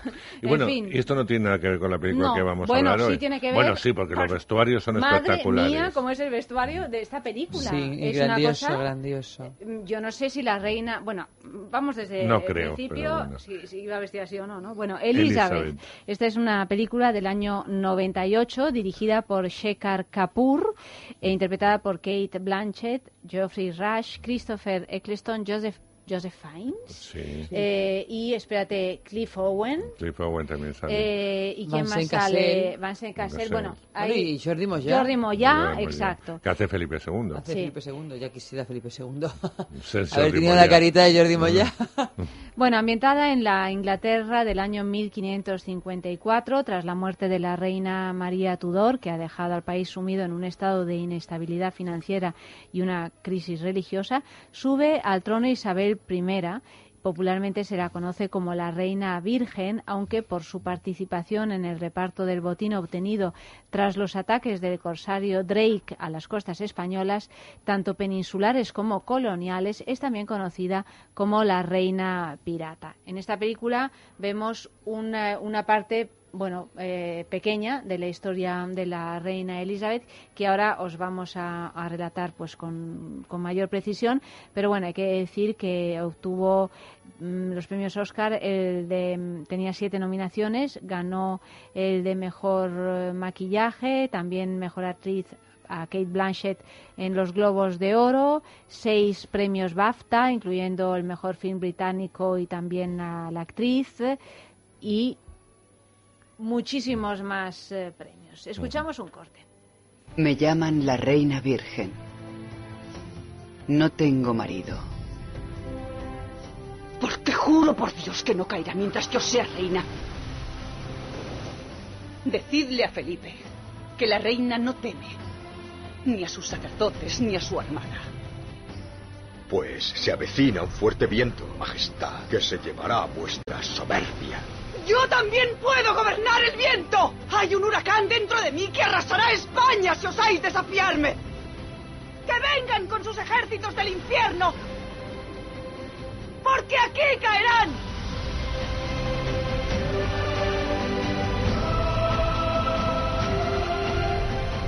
Y cuando este día de batalla termine, o en el campo de la victoria, Bueno, esta es eh, una de las escenas así más épicas de la película, porque por lo demás es una película, diría, casi casi intimista, ¿no? Porque Claro, son... eh, pero porque cuenta una primera parte, sabes que hay una segunda parte, ahí se hicieron dos películas. A mí me hubiera gustado que hubierais visto, y lo que pasa es que hablamos de cine, no de tele, pero que hubierais visto las dos versiones que se han hecho para televisión por parte de la BBC, o BBC, que dicen los británicos, que son magníficas. Por un lado, la que interpretó Glenda Jackson, fantástica serie, y otra que hizo Helen Mirren, pero claro, eh, son varios episodios y os, os hubiera llevado bastante tiempo porque eh, esta reconstruye mucho mejor la historia, es mucho menos melodramática y sus actuaciones son más contenidas dentro de que son, tanto Helen Mirren como Jackson son dos grandes, grandísimas. Y no tengo nada en contra de Kate Blanchett, bueno, sí, que es demasiado guapa para interpretar a, a una reina que no era muy guapa. Es demasiado No guapa, pero bueno, tiene un, también una caracterización curiosita, muy ¿no? Eh, Sí. Claro, aquí se cuentan Aquí los... se parece bastante por momentos a Tilda Swinton. Sí, en no, quiero decir que es una guapa, pero un Sí. poco inquietante, ¿no? o sea, en no es, no es Sí, pero- Blanchett en su su belleza. esplendor actual. Sí. No, pero bueno, pero es inevitable, es una mujer bellísima y la cámara la quiere mucho, ¿no? Por mucho que la maquillen. Es verdad que eh, primero trata una, una época infantil, adolescente, eh, bueno, pues eh, tampoco lo tuvo muy fácil con, eh, con su madre de- eh, con la cabeza cortada, etcétera, un padre que no la quiso mucho, etcétera, hasta entrar en los primeros años en los que esta reina tomó poder sobre sí, tomó la determinación de amar, pero no consumar. Eso es lo que al menos ha dicho la historia. Yo tengo mis grandes dudas que esta mujer no consumase. Bueno, yo tengo todas las dudas del O mundo sea, porque es que esta cosa de la sexualidad femenina siempre a lo largo del paso del tiempo se ha, se, se ha, se ha hablado de ella como si fuera una especie de fantasma, ¿no? Yo creo que esta mujer tenía, de hecho, en la película sale Son- sí, que tenía, bueno, pues sus amoríos, ¿no? Pues, sí, si consuman no, no, yo me imagino que sí, ¿no? Sí, pero cosa es que se casara públicamente y que decidiera vivir. Y tener hijos, etcétera, ¿no? Pero bueno, a, a mí lo que me parece es que luego hay mm, diversas interpretaciones siempre, ¿no? De estas, eh, de las historias de estas reinas ya tan, tan lejanas Mm. en el tiempo, ¿no? Pero lo que entiendo es que fue una más de, de ese puñado de mujeres que decidieron no casarse para mantenerse, para mantener su propia libertad, ¿no? Mm. Y, y no estar bajo el, el yugo de, de un De señor, ningún- ¿no? Claro. Y entonces, Además en el caso por- de una reina, pues a lo mejor podías hacerlo. O sea, quiero decir que no te tenías que meter a monja, que era otra la, la Claro, otra te metías a monja si eras una mujer del pueblo o te hacías reina y decías que no te casabas, ¿no? Pero que de ahí a no tener tus historias yo creo que puede me- ir un mundo. mm, eh, son, es una historia parecida con muchísimas diferencias, ¿no? Pero en la decisión de mantenerse mm, soltera, no sé si virgen, pero desde luego soltera, a esa otra historia de la que vimos también película, que es la reina Cristina. Mm. Sí, de Suecia. De Suecia, ¿no? Mm. Que también... eh, Pero vimos una película en la que se mantenía firme porque sus gustos sexuales no eran los porque heteros. ella era lesbiana, pero pero no amantes- quería tampoco tener a nadie que le dijera lo que tenía No, que no, hacer no, en no. ningún caso, o sea que no ella quería ni podía hombre haberse ni mujer, casado con alguien y luego haber seguido con sus historias, Claro. pero no quería No, no, consorte. no quiso. Esta, Como estaba- tantos otros han hecho, ¿no? claro, esta estaba claro, si tenía que unir sus esfuerzos a, a un- a otro monarca y además un monarca fuerte, no podía, siendo la reina de Inglaterra, no se podía casar con cualquiera, le tuviera tocado el monarca francés, nunca el español. Pero lo curioso es que se lo permitieran, ¿no? Por aquello de la Bueno, tuvo, eh, en la película la apuntan, ¿no? En la serie y lo, lo desarrollan mucho más. Es algo que, que la corte no llevó muy bien, que sus eh, gerifaltes o sus eh, eh, gobernantes no les hizo mucha gracia y estuvieron presionando a la reina durante mucho tiempo, entre otras cosas, porque buscaban un heredero. Bueno, es que fijaros aquí, digo, saltando cinco siglos, ¿qué habría pasado si nuestro actual rey, el rey Felipe, no se hubiera casado? Porque yo no sé si recordáis que hace Bueno. un tiempo, cuando parecía que no encontraba novia, que, no, que no había nadie en la de sangre azul que, le, que le gustara y tal y cual, y ya pasaban los años, parecía que, que no se quería casar, como ha pasado también con Alberto de Mónaco, ¿no? Que ha tardado tantísimo tiempo en Sí. casarse y eso, quieras que no, genera una desestabilización de la monarquía. Claro, ¿no? sí, pero bueno, eh, Si no se hubiera casado tal y como rey, están las leyes, hubiera Sobre todo por el tema de, de la descendencia, hubiera ¿no? sido eh, los descendientes de su hermana mayor, eh, en fin, o sea, al final eh, hubiera sido también un Borbón, ¿no? El- no las sí, princesitas. pero no, tal y como están los hermanos aquí de los bueno, Borbones, ya, pues- mm, sí, Ah, es- pues- esta es otra historia, Esta es pero, otra historia, pero ¿no? legalmente, pues a lo mejor mm, le hubiera tocado a Froilán Sí. ser el sucesor. Por, por eso te digo que... Estupendo, Claro, sí. es el tercero, de hecho, en la claro, línea claro que, que ¿no? digo Claro, que... pues- Bueno, el tercero. El Sí, después, 1, 2, sí. 3, 4, 5, ¿no? El quinto, porque Claro. van primero las Sí, hermanas, pero si después... las hermanas no, esto pues sería el mayor y esto es Froilán. Las hermanas no esto. No, no esto. Las hermanas no esto. ¿eh? No, las hermanas no. Los hermanos que ya no son hermanos. Ya te digo porque por pura... Esta es otra serie, esta es otra serie, porque aquí no se hacen series. Porque, bueno, se hizo la de Felipe y Leticia, esa grandiosa serie en Telecinco que yo... Esa, esa miniserie, quiero Bueno, decir. esa miniserie que yo me la he visto dos o tres veces. ¿eh? ¿Pero por qué?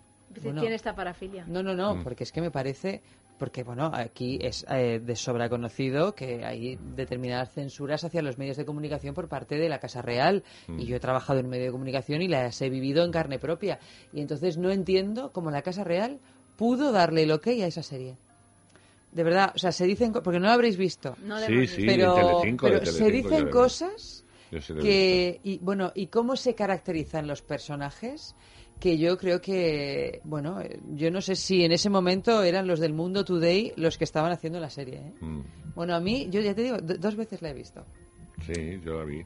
pero sobre todo por eso por la sorpresa de que este país haya permitido que una serie como esa se pusiera en antena Mm. teniendo en cuenta cómo se cuida a la monarquía de, de posibilidad de cualquier crítica, ¿no? Bueno, ya no. Ya no. Bueno, es que, de todas maneras, no, no, no Eh, como antes. No como antes, pero se Bueno, sigue pero- cuidando, se pero- sigue cuidando eh, y, y muy mucho. Y de hecho, mira, yo recuerdo que Iñaki Gabilondo hace unos hace unos meses habló al respecto. Iñaki Gabilondo, que tampoco es que sea un hombre revolucionario, o sea, es que tampoco es que estamos hablando de, de un podemita. No, pero, pero, pero antes era mucho más. Es que, de todas maneras, sí. esa serie yo creo que fue, ya digo que no la he visto, pero fue un momento de, de cambio también en el control que había efectivamente en los medios de comunicación. Yo creo que ahí abrieron un poco, un poco la mano, porque coincide un poco en, en el en- tiempo. en el tiempo, sí. Y yo creo que también había que. eh, se fue en la época en la que se hicieron series de estas del 23F. Sí. eh, Como de recuperación histórica. Claro, de recuperación histórica. Entonces se marcó esta con, con esta y con este culebrón que fue el matrimonio del rey después de que le estuvieran buscando novia a lo Cenicienta por activa y por pasiva y se acaba casando con una periodista divorciada. Bueno, el pelotazo que supuso aquello, que aquí, bueno, fingimos que está todo bien porque hay que fingir que nunca pasa nada, pero si realmente tú estás de acuerdo con ese tipo de ideologías, si estamos entre Victoria de Suecia, que es de sangre azul, y una periodista divorciada, bueno, quieras que no Sí. fue un pelotazo. Entonces yo creo que también Pero bueno, fue una manera de, rey, de siempre, convertirlo. siempre le ha ido mm, no el mundo real, precisamente. Bueno, pero y, y entonces también en su momento se reaccionaba de una manera o de otra. Eso sí. ¿no? Porque también sí. con el noviazgo que tuvo con Isabel Sartorius y todo lo que pasó después, pues se tomaron medidas desde un punto de vista político, ¿no? Ya, ya. Entonces yo creo que fue una manera también de convertirlo en un poquito de, con una especie de cuento, ¿no? Sí. Entonces dijeron, Bueno, pues- pero Leticia no salía muy bien parada ¿eh? en esa serie. Tenía sus arranques un poco tontines. Y además Amaya Es que Salamanca... yo creo que había varios que Amaya tenían... Salamanca era... Era- Amaya era Salamanca, Leticia. sí. Y La Marisa Pared. Amaya Salamanca Y era Marisa Leticia, Paredes Sofía. Marisa Paredes Sofía, Y eh, Juanjo Corbé. Puig Corbé, el rey, y no me acuerdo quién hacía de Felipe, yo no lo conocía. Sí, es un actor muy conocido, ahora no me acuerdo. Ay, muy conocido. Sí, sí, está- trabaja en muchísimas series eh, y además es un actor de musicales maravilloso, canta muy bien. Bueno, volviendo a la película de esta noche, Elizabeth, en fin, podemos, claro, hemos oído esta película, pero eh, no hay escenas de sexo, o sea, No, pero- la, la pero cuestión hay- sexual es que es la es reina con- virgen. Pero continuamente hay tensión sexual en la película. Es una de las películas más sexuales que yo he visto. Claro, porque a veces no- en la tensión con el uno, con el otro, con el de Maroto, con su amante, con eh, hay tal tensión sexual que yo creo que a veces es precisamente tiene más morbo que el propio que la propia vamos que, que, que si hubieran mostrado una, una leve secuencia sexual. Es curioso. Pero Bueno, a, mí, eh, a eh, mí me parece que la tensión sexual no resuelta, como es este caso. Bueno, a ti te parece y a todos los grandes a guionistas A también les veces es más erótica que el propio erotismo, ¿no? Bueno, claro, está, está claro que sí. y en sí. esta hay muchas, ¿eh? Muchas secuencias de esas. Sí, sí, sí, sí, sí, sí. De tócame, tócame, y cuando ya están haciendo, ella para y, y se va y le deja compuesto. También es que, claro, el, el personaje, no, es imposible que sepamos cómo era esta mujer realmente, ¿no? Pero el personaje que se plantea aquí en la película de la reina Elizabeth es una mujer que, que está casi eh, en, en territorios divinos, o sea, tal y como la visten, como el portamento que tiene, Sí. eh, el, el, El el aspecto que le, Pues de- que- que le da, que le da el maquillaje y tal y cual, el, el poder que, que detenta, ¿no? Eh, Pues que Inglaterra ya era una potencia. eh, bueno, Era- esa corte, claro. que Claro, era una de las cortes más importantes de Europa, no solamente de Europa, sino del mundo. Bueno, y además era la primera, la sucesora de Enrique VIII que había proclamado, se había proclamado como jefe de la Iglesia. O sea, no es que fuera solo jefe del país y de todas las colonias, es que además era, es- era el Papa. O sea, que Claro. eso ya también te da una especie, bueno, pues como va el Papa, ¿no? Que parece así una especie de ser sí. entre la tierra y el cielo. Yo creo que también... Bueno, eh, y, y es lo que consiguen en esta Claro, película, claro. con esta imagen, con este vestuario que decíamos que es verdaderamente De- es impresionante. de papa, porque es que vestuario de papa. Es de papa y sale en cada secuencia hay un cambio de vestuario y es a cual más increíble, ¿no? Hay uno que es, por ejemplo, hay uno que es blanco que tiene todo como una estructura detrás, ¿no? Que parece como si llevara alas, o, sea, o como si estuviera Las horas de subida- preparación de sí, Pero vestuario. eso sí hay como si cuadros. estuviera ¿eh? subida en una nube, ¿no? E- Ese Es, tipo de, eh, no, vestuario claro. hay cuadros en sí, los que claro, uno en los se que ellos se basan, pero te quiero decir que, que Sí, esto sí, sí, lo, lo que, que es. hace es que le da una imagen absolutamente inasible que luego cuando nos ceñimos a la cuestión sexual y de su virginidad y del sí pero no y de tal y cual, claro, evidentemente hace que, que el espectador esté diciendo pero cómo, o sea, no vas a hacer nada, ¿no? Eh, no, porque no, no la puedes coger, No ¿no? la puedes es la reina sí. de Inglaterra. Claro. Es, eh, Y además yo creo que es verdad que Kate Blanchett tiene una belleza así a veces particular, que aquí no está tan guapísima como está en otras películas, pero sí que tiene ese punto frío, absolutamente frío en esta película. Parece sueca. Sí, sí, sí, parece... Yo no sé cómo era la reina de Inglaterra, más allá de las fotos, los cuadros más bien, que he visto, y entonces pues era así, más bien pelirroja, cómo sale ella, pero sí que tiene ese punto como de inaccesibilidad, pero por, por lo gélido, ¿no? De, Es Mm. que a mí este mundo de humanos se me queda No me- pequeño. sí, no me... Y yo en ese sentido, yo- de todas maneras es que yo con Kate Blanchett no soy nada objetiva, porque es que me parece una grandísima actriz. Lo es, lo es. Es capaz de Y en esta película, bueno, yo creo que no es su papel magistral, aunque creo Pues- que fue a raíz del cual se empezó a hacer como Todo, porque le dieron el Oscar, el Globo, el BAFTA, le dieron todo. Bueno, pero es el típico papel de Oscar, ¿no? Bueno, o no. La verdad es que yo la la película no la había visto en su día, que se lo estaba comentando an- antes, Tuvo un antes que tenía ganas de verla, la perdí de estas Tuvo películas que... muchísimo éxito, sí, sí. Pero no me ha parecido buena, realmente. No, no, me la parece que película- tiene... No, no, no tiene... Es una más, es un Es una más. es, es una es un- cosa- o sea, que lo que tiene es que tiene momentos grandiosos. Claro, pero es una película muy sobre todo de popular. vestuario, vamos. Es una película muy popular porque al no profundizar, eh, sino Sí, que bueno, va saltando y tal, así. y luego hay momentos muy dramáticos y momentos de amor y tal, eso gusta al público. Sí. Si está bien realizado. Pero yo fíjate que creía que era una buena película. Sí, pero porque, y- porque y- pensabas que tenía una mayor profundidad. Sí, y- no es que sea un horror, ni No, aburrida, no, ni no, no, menos. no. Es una película que le falta, desde mi punto de vista, profundidad. Que sí tienen, repito, por enésima vez, las series de televisión, porque tienen un mayor desarrollo, porque la BBC sabe todos cómo trabaja, porque está muy bien todo el vestuario y todo el diseño de producción, pero no es tan eh, tan grande como el de el de esta película, con lo cual se ciñen a un guion, a unos sucesos políticos, históricos, situación y cómo eran los personajes en la época, ¿no? Y luego eh, es, eh, ya para ser ya absolutamente superficial, qué guapo está Cliff Owen, ¿no? Era un hombre muy, es un hombre muy No, no, bueno, no, sí, pero aquí no está, tanto, pero aquí Pero yo creo que, está. es que Cliff Owen tiene ese tipo de caras que caracterizado en el siglo XVI o siglo Le pega muy XVII le pegan más. Como está Tiene como cara de, de de- de antiguo. antiguo Sí. aventurero, Sí, ¿no? sí. O sea, una cosa así que es... Una es- especie de Miguel de la Cuadra Salcedo Sí, en versión siglo de oro guapo. Exactamente, y está de un sexy, está arrebatador. Eh, arrebatador, me ha parecido que a mí es, es un actor es- es que no me gusta siempre. Ah, a mí tampoco, eh, pero físicamente sí. me refiero porque tiene un punto así un poco agresivo y tal, que a mí me echa para atrás. Pero aquí está. Pero es el tipo, Sí, el sí. típico, necesitaban un actor de estas características para entender el amor también de la reina, ¿no? De una mujer, como tú dices, que está por encima del bien y del mal y que tiene que bajar a la tierra porque se enamora de, de un señor que le arrebata y le arrebata su belleza, su apostura, que se decía entonces, ¿no? Apostura. Pues eso, era un, eh, este hombre debía ser al que representa también un hombre muy apuesto, porque eso sí está reflejado en las... Y siempre, siempre pone un hombre muy guapo. Fíjate que Hollywood cuando hizo Bette Davis de, de la reina Isabel, que lo hizo dos veces, eh, le puso a Errol Flynn, o sea, como Sí, sí, amante. Siempre de O alguna sea, lo forma. más, ¿no? Claro, un galán, aventurero, un poco Bueno, algo también que enalteciera el hecho de que ella supuestamente permaneciera virgen. Pues Claro. claro, una cosa Pues es si tienes al lado a permanecer virgen. Claro, efectivamente. pero si tienes al lado a Cliff Owen o a Montgomery, ¿a qué has dicho? A Montgomery, Errol Flynn. a Errol Flynn, pues No, bueno, pues si quieres eso que no, ya casi es tu como decisión... para alcanzar la santidad. ¿no? Exactamente, tu decisión las- es, es más loable. La doctora Sebello, ya sabes que tenemos todas las dudas del mundo de que esta señora No, no. muriese Las virgen. tengo hasta yo, ¿eh? Bueno, yo tengo la esperanza, pero de que no haya muerto virgen, y de verdad no lo creo. O sea, y de hecho dudo mucho que esto se planteara si hubiera sido un hombre. El, el- o sea, pare- parece que siempre estamos jugando a lo mismo, pero en realidad creo que lo tenemos tan integrado. Un rey, yo creo que ni siquiera nos planteamos Si que es virgen que o es no es virgen o no es virgen. Se puede casar, se puede no casar. en- Un rey de, aquell- de aquellos momentos, hoy por hoy creo que ni aunque fuera mujer, ¿no?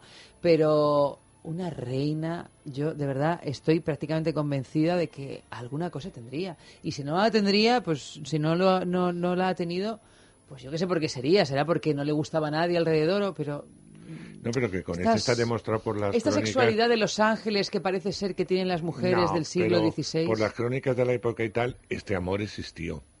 Y esta pasión por ese hombre existió. Que la hizo bajar a terrenos ter- eh, terrenales, nunca mejor dicho. ¿no? O sea, que eso existió. ¿Cómo se desarrolló? No lo sabremos, pero sí que existió. Con lo cual algo tuvo que haber. El otro iba a estar a pan, a pan seco, aunque luego se liase con todas las cortesanas del lugar. Porque esa es otra, claro. Bueno, un poquito de música. Elizabeth, Elizabeth, she's the girl next door, but she's a little bit. Yeah, to me, she's a little bit more. When I'm with her, then I feel like a king. Yes, I feel like a king. To be in her grace, I would do anything. I would do anything. I would go down on my knees, down on my knees, down on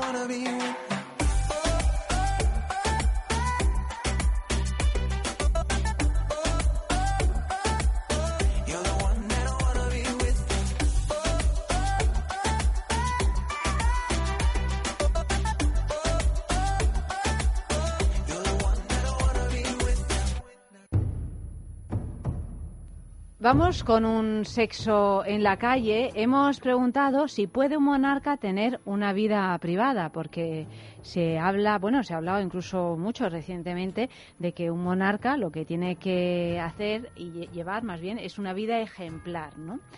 Que se si- lo pregunten al rey emérito. Bueno, pues eso, ¿qué significa llevar una vida ejemplar? Porque eso también está sujeto, bueno, a diferentes puntos de vista y, de- y- y a diferentes circunstancias, además, según el momento que, que le toca vivir, ¿no? Entonces, bueno, esta es, eh, es la pregunta. Hay tantos, ¿no?, que dicen, oye, pues si eres eh, rey o reina, pues eh, tienes muchos privilegios, hay otras cosas, sin embargo, que no las puedes hacer, ¿no? No, no lo vas a tener todo.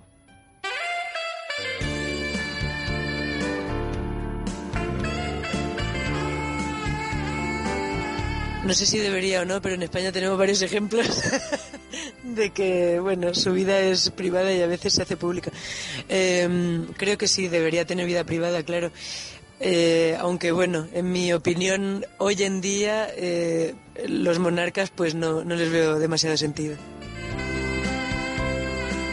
Y en realidad todos tenemos vidas privadas, pero en el caso de los monarcas, bueno, si- siendo personas públicas en alguna medida este, y financiadas por el Estado, deben cuidar también su, su vida privada en función de, de lo público. De todas maneras, considero que el monarca no debería existir por sí mismo. Eh, sí, un monarca puede tener vida privada, sí, pero, pero bueno, sí. Sí. Por supuesto que un monarca puede tener una vida puede tener una vida privada, vamos, de hecho es que no es que pueda, es que debe tener una vida privada. Una cosa es la vida que lleve públicamente y tal y cual, más de explicaciones y tal hacia la gente, pero obviamente tiene que tener su vida privada. Como todo el mundo tenemos que tener la nuestra. Los monarcas pueden tener vida privada. Eh, el problema es que sus vidas privadas están subvencionadas por el dinero de, del pueblo. Entonces, claro, como que tienen que dar un poquito de explicaciones, ¿no? Digo yo, un mínimo.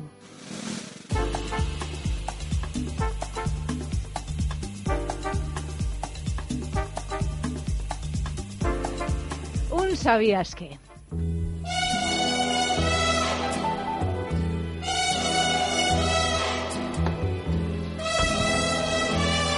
Isabel I de Inglaterra, nacida de uno de los matrimonios más importantes de toda la historia, el que juntó a Enrique VIII y Ana Bolena, los primeros problemas que hubo de abordar como recién llegada al trono tuvieron como motivo las disputas entre la Iglesia católica y la protestante. Pese a ser más que tolerante en materia religiosa, creyó necesario, para el buen devenir de su gobierno y de su religión, restablecer tempranamente la Iglesia protestante inglesa, la actual Iglesia anglicana. Esto lo llevó a cabo a través de la tercera acta de uniformidad y de la segunda acta de supremacía de 1559 que requerían la aprobación de la Cámara de los Comunes y la de la Cámara de los Lores. Si bien tuvo la primera fácilmente, la Cámara de los Lores estaba compuesta por obispos católicos en gran parte, por lo que hubiera resultado imposible de no ser que, por suerte para Elizabeth, muchos puestos del obispado estaban vacantes en aquel preciso momento. La política exterior de estos primeros años vino marcada por los conflictos con Francia y Escocia, liderados por María de Guisa. Frente a ellos contó en un principio con el apoyo de Felipe II, quien se encontraba enfrentado con Francia. Como se narra en la película, el rey Felipe II pretende a Elizabeth como esposa. No en vano, él había sido en parte responsable de la liberación de esta unos años antes de la Torre de Londres y efectivamente hubo algún que otro acercamiento antes incluso de la muerte de María I, pero en ningún caso una propuesta de matrimonio. Hay que señalar que el supuesto gran amor de la reina, Robert Dudley, eran amigos desde la infancia. En el año 1559 era raro encontrarse cortesano alguno que no pensara que Elizabeth estuviera profundamente enamorada de Lord Robert. Sin embargo, su amor era un imposible mientras Amy Dudley, su esposa, siguiera con vida. Este matrimonio, al contrario de lo que dicta la película, era plenamente conocido por la reina. De hecho, fue como invitada a la boda. Las egoístas esperanzas que Elizabeth pudo guardar en su corazón ante la enfermedad que Amy arrastraba, es posible que se tratara de un cáncer de mama, se vieron truncadas en 1560 con la repentina muerte de la joven de 28 años tras caerse por las escaleras. Y es que las extrañas circunstancias en que se produjo este deceso imposibilitaron para siempre el matrimonio de Elizabeth con Lord Robert. ¿Quién creería entonces que Elizabeth y Lord Robert no tenían las manos manchadas de la sangre de Amy? Así que Elizabeth siguió el consejo de, entre otros, Sir William Cecil y renunció a su corazón por miedo a las consecuencias políticas que no hacerlo le podría haber traído. Sí que es cierto que Elizabeth era muy celosa de los amores de Lord Robert y que según cuentan las malas lenguas, este no tuvo más remedio que ocultarle su matrimonio en 1578 con Lettice Knollys. En cualquier caso, parece que la reina se enteró y que su esposa sufrió una importante hostilidad por su parte. A pesar de los pesares, Lord Robert siempre estuvo muy presente en la vida de Elizabeth. Es improbable que llegaran a intimar, si bien se mostraban afectuosos públicamente, aunque no hay evidencia alguna de que susurrara su nombre en su lecho de muerte. Entre las pertenencias más personales de Elizabeth se encontraba la última carta que le había escrito Lord Robert antes de morir. Sarah Bernard, Bette Davis o Glenda Jackson habían encarnado previamente en el cine a la reina Isabel I. El mismo año de Elizabeth, el año 1998, Judy Dench lograba el Oscar a la mejor interpretación secundaria por su breve interpretación de dicho personaje en Shakespeare in Love. Kate Blanchett, por su lado, obtenía el Globo de Oro por esta superlativa interpretación en definición del Real News, ya que tiene un fuego apasionante y un humor que merecen atención. El elogio es de la revista Rolling Stone.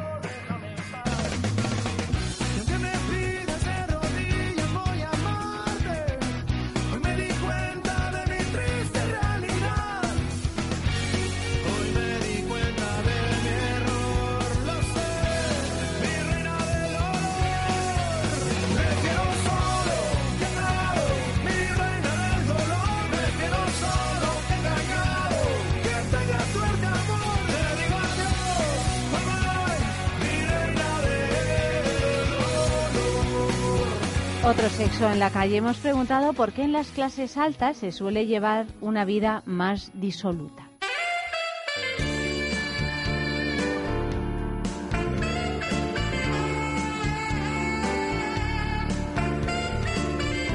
Porque tienen dinero, no tienen que ganárselo. Básicamente por eso. No se me ocurre nada más. En las clases medias o bajas te lo tienes que ganar, entonces no te puedes permitir tanto llevar una vida disoluta. Porque no saben cómo divertirse. Entonces tienen que ponerse, al, poner todo lo que tienen, digamos, y, que- sirvan a sus, digamos, a sus propios placeres mundanos que tienen que ver con básicamente el aburrimiento. Otros sectores, otras clases, otros sectores populares, otros sectores sociales eh, se divierten en otras cosas más cotidianas, incluso con otro tipo de bailes y no tienen, nadie tiene que estar al servicio de el divertimento del otro. ¿Que por qué la clase alta es más disoluta? Pues mira, te contestaría una cosa muy larga, no sé si metiéndome en berenjenar alguno, así que voy a contestar que no lo sé. Yo tengo una vida de lo más disoluta y no soy de clase alta.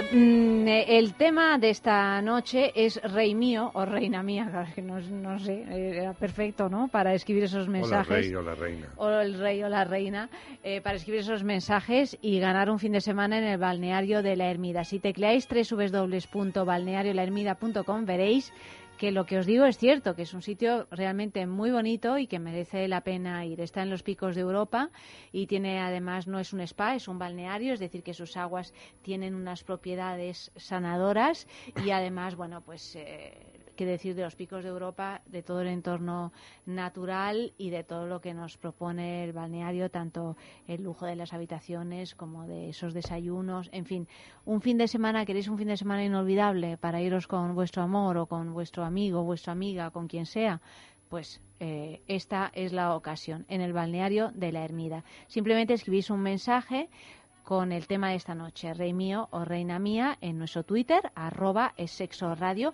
o en el Facebook, en es sexo.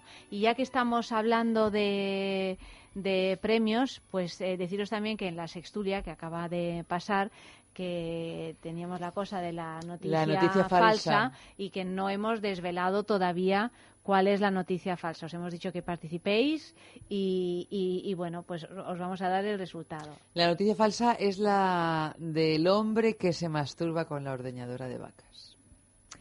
Eso no es verdad. Habría podido ser cierto, Bueno, porque anda que no hemos dado perfectamente noticias, podría haber sido cierto Eh, en Pero este no se ha publicado. Pero no, no, No, es cierto. no No, se ha no se ha publicado. publicado. O sea que Claro, no se ha publicado. Puede que haya Puede- pasado en algún sitio. Exactamente, puede haber sido cierta, pero no, ha- No no, se ha publicado. no se ha publicado. Es decir, que la última noticia, me parece que era la última, de última, la la noche, pues es la, es la falsa. Así es que muchísimas gracias a todos por pensar en cuáles, en cuáles eran las verdaderas y las falsas. Y, y seguimos, eh, seguimos con nuestra agenda sexual, ¿no? Porque es jueves y digo yo que habrá que organizarse. Que algo habrá que hacer. Algo habrá que hacer, además en este fin de semana que pueda que sea el último caluroso del año, ¿Qué dices? ¿No? ¿Qué va?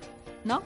Este está desesperado. Yo pues. me voy a ir Yo a estoy- Valladolid Yo estoy Pero- feliz. en, Pero en sí, pantalón pero- corto. Pero Andrés, pero si esto es, esto es la mismísima gloria. Es la gloria. es-. Mira, yo voy con una camisa sin calor, sin frío, bueno, incluso con un poquito de calor cuando vas caminando deprisa, pero Pero si yo lo que llevo mal son los 15 o 20 grados que hay de diferencia de la mañana a la noche. Es Pero no es que tú lo cuenta. llevas siempre mal todo, que si hace calor... No, que no, no. Lo llevo mal el calor. Yo quiero, ya estamos en otoño, quiero Es que, que- llueva es y que haga es frío. es de Palencia. ya está. Es de Palencia Ay, y no lo puedes remediar. Tiene Que esa llueva cosa. y haga frío. Llevamos Que muchos meses. No, No, no. yo lo de que llueva, mira, yo lo de que llueva de vez en Hombre, cuando... llevamos ya. Por pero- justicia. Pero si mira cómo Por está Yo lo de todo. que llueva sí, porque la verdad es que este aire cada vez es más difícil respirar, pero... todo, claro. Bueno, venga, dicho esto, vámonos de juerga. A ver, Bueno, pues empezamos con los placeres de Lola, porque el viernes 14 y el sábado 15 el espectáculo Entre Versos, cuando la erótica en verso sabe mejor, con Sonia Sobrino y Diego Paqué. Perdón, el viernes 14 y el sábado 15 no, el sábado 14 y el domingo 15. Desde hoy mismo y hasta el 28 de febrero, en el Palacio de Gaviria, en Madrid, se puede disfrutar de una amplia retrospectiva sobre las icónicas figuras femeninas y demás trabajos de Alphonse Mucha, el conocido artista checo que es considerado el inventor del Art Nouveau. Y finalmente el viernes 13 en Local 69 en Valencia, un curso gratuito de iniciación al Shibari donde poder aprender tanto su historia como las técnicas más seguras para practicarlo. ¿Y qué es eso, Dani? El Shibari es una especie de, de- bueno, es un arte japonés de ataduras, ¿no? Es como el bondage, Ah. pero Pero japonés. Pero bueno, el japonés también, eh, mm, el bondage también tiene raíces Sí, sí, sí, tiene japonesas, raíces ¿no? Pero el japonesas, Shibari yo creo que es como se conocía en el ejército japonés Al bondage. a esta práctica de atarse como un medio de tortura que ahora se ha utilizado como un medio, un de medio tortura de sexual. tortura, eso, eh, gozoso. Bueno, y se estrena, creo que es esta semana también, eh, no me hagáis mucho caso, una función que me llama eh, de teatro mucho la atención, se llama Orgasmos. ¿En los teatros Luchana? ¿Dónde se Pues no sé, ahora mismo. Es verdad, lo he Pero leído. he leído yo y lo estoy viendo anunciado por muchos lados, Orgasmos. Ahora lo buscamos. Y me ha, me ha gustado a mí esto.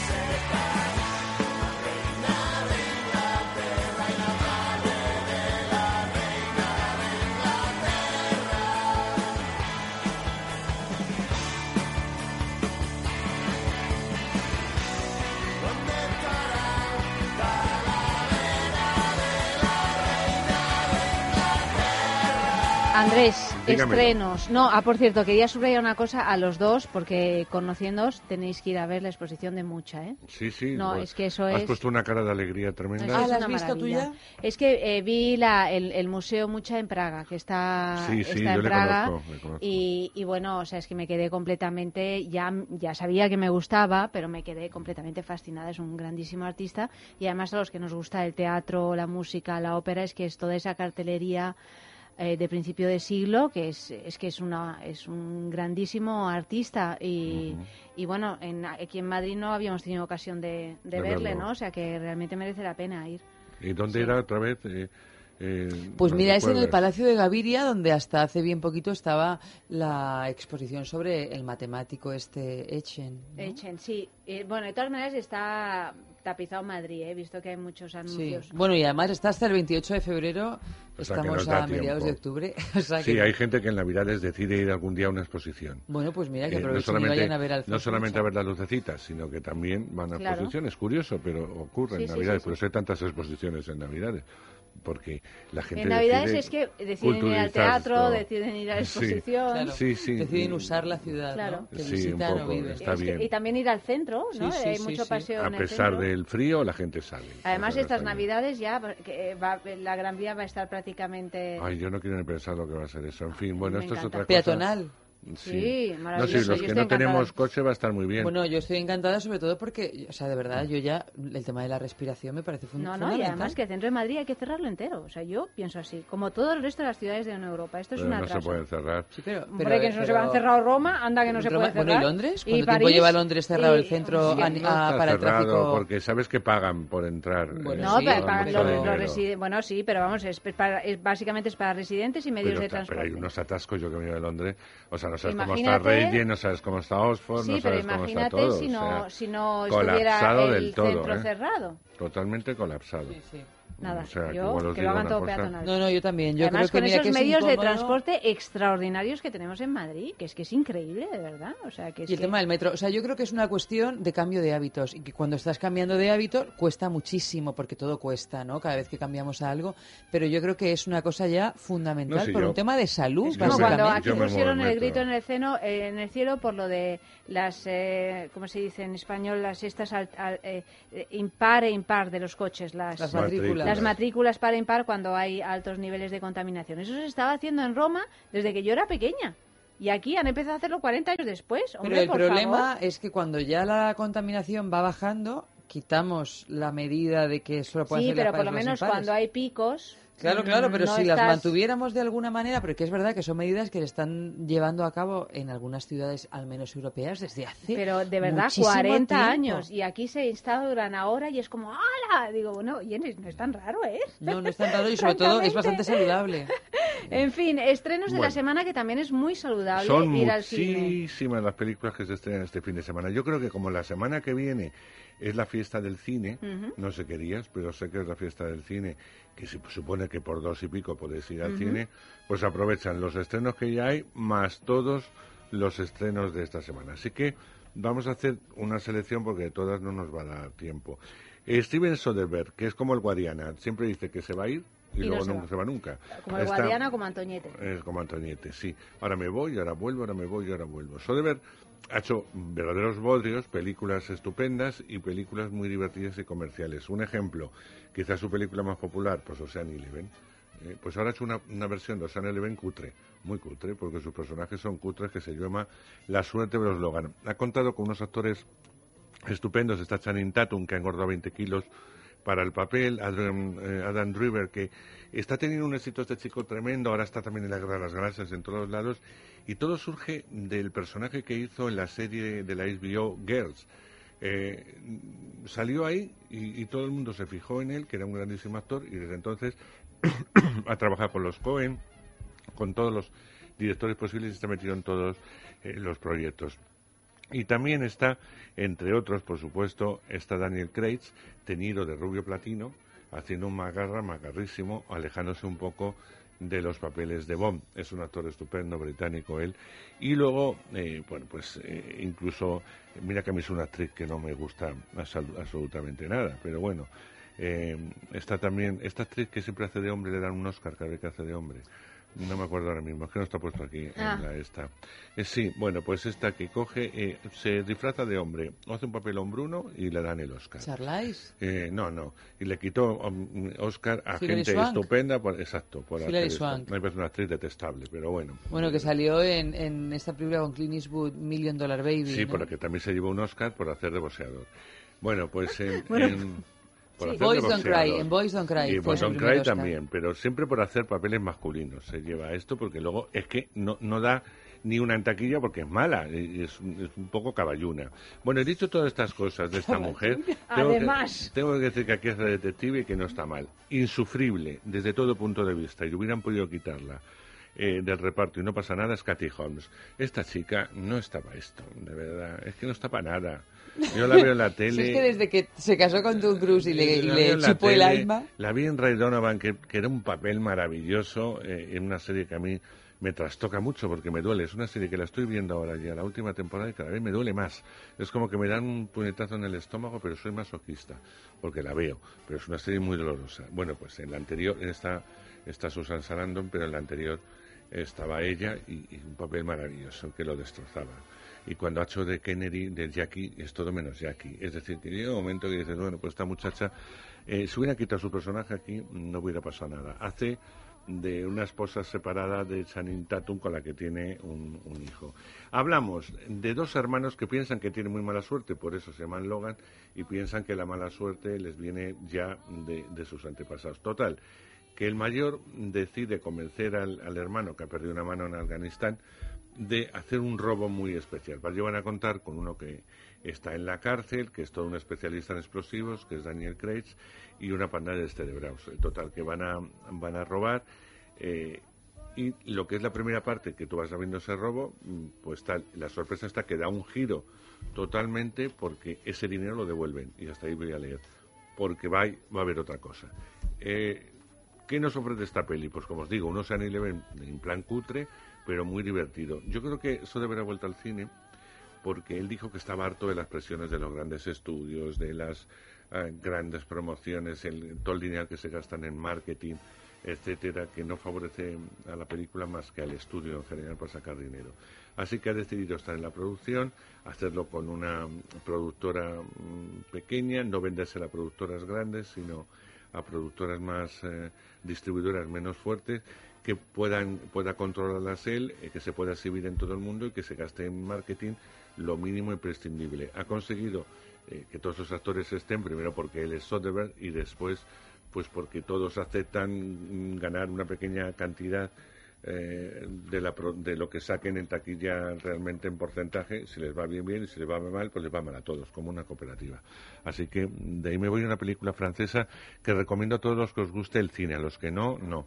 Eh, el director, eh, sí, es que porque no te va a explicar nada, o sea, tú ya tienes que dar por hecho eh, quién es Godard, por ejemplo. O sea, no te va a explicar quién es Godard, mm, porque es que no, no, no puede estarse toda una película contando quién es Godard.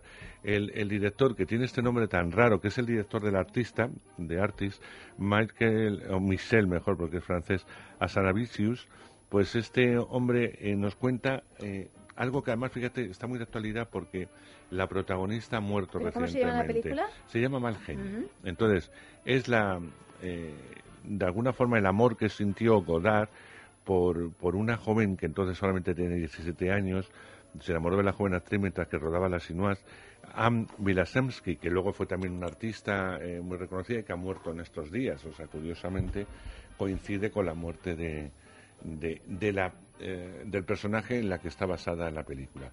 Bueno, pues eh, vivieron 12 años juntos hasta que él se enamoró de una belleza como Ana Karina y la dejó. Pero todo ese proceso de creación, de casi de, de una eh, muchacha eh, pues fácilmente sugestionable ante un, un hombre que, eh, que pasó por muchos estados anímicos y sobre todo por muchos cambios, porque primero era no sé qué, luego se hizo budista, luego se hizo no. Bueno, lo de Godard ha sido siempre un enigma, un señor que sigue vivo a pesar de los años que tiene. Así que a los que les guste el cine es un episodio muy importante. Conocemos un poco el mal genio, nunca mejor dicho, del, del director, del famosísimo director francés, y es totalmente recomendable pues para ellos, fundamentalmente, al que no le interese todo esto, es que no saben ni de lo que le están hablando, ¿no? Bueno, pues sí, veo una historia de un director de cine y una chica jovencita. Y luego vam- vamos a hablar eh, de una película que la semana que viene estará presente aquí en El Sexo, que es Una Mujer Fantástica. Una Mujer Fantástica ha tenido un recorrido exitoso por muchísimos festivales. Recientemente se presentaba en el Festival de Cine San Sebastián y se llevaba un premio importante en, la sección donde se presentó, que era Horizontes Latinos. El Sebastián Lelio, que es su película eh, después de Gloria, una película que tuvo un éxito tremendo en todo el mundo, ha querido tocar el mundo de la transexualidad, pero desde la más absoluta normalidad y, por otro lado, visto a través de una sociedad totalmente machista y totalmente opuesta a, todo lo que supone. Está interpretado por una verdadera eh, trans, que además ha estado en España. Yo tuve la suerte de entrevistarla, una, una mujer con una cabeza prodigiosa. Y, eso es importante porque además ha colaborado en el guion, eh, le ha dado una naturalidad que a veces pues nosotros vemos el mundo trans desde otro punto eh, de vista y lo que cuenta es la historia de esta chica, una chica que es cantante, eh, que está enamorada de, bueno, pues de un, de un empresario, ¿no? Eh, que es 20 años mayor que, ella, es, es, el dueño de una imprenta fundamentalmente. En la película se les ve que están muy enamorados, que se van a ir de viaje, después de una noche de amor, pues él va a morirse de un, de un infarto. Entonces, bueno, la familia, porque está casado, tiene mujer, etcétera, eh, no, no, no quiere ver con quién ha estado, no, no la dejan asistir ni al funeral, ni a despedirse de él, ni nada de nada. O sea, es tremendo. Pero sobre todo lo que a mí me impresiona de la película es la determinación de esta mujer eh, por no tener que esconder nada, por, mm, por decir simplemente soy así, me siento mujer y no voy a ocultar lo que soy. Y, y eso le convierte en una mujer fantástica. Película que va a representar a Chile en los Oscar. Incluso se habla de ella, eh, si la película funciona y va a los Oscar, de hacer una promoción muy fuerte para que ella pueda estar nominada como mejor actriz eh, para los Oscars. Quieren ir a muerte con, con la película, eh, pero ya desde el propio de todos los estamentos que se mueven alrededor del cine.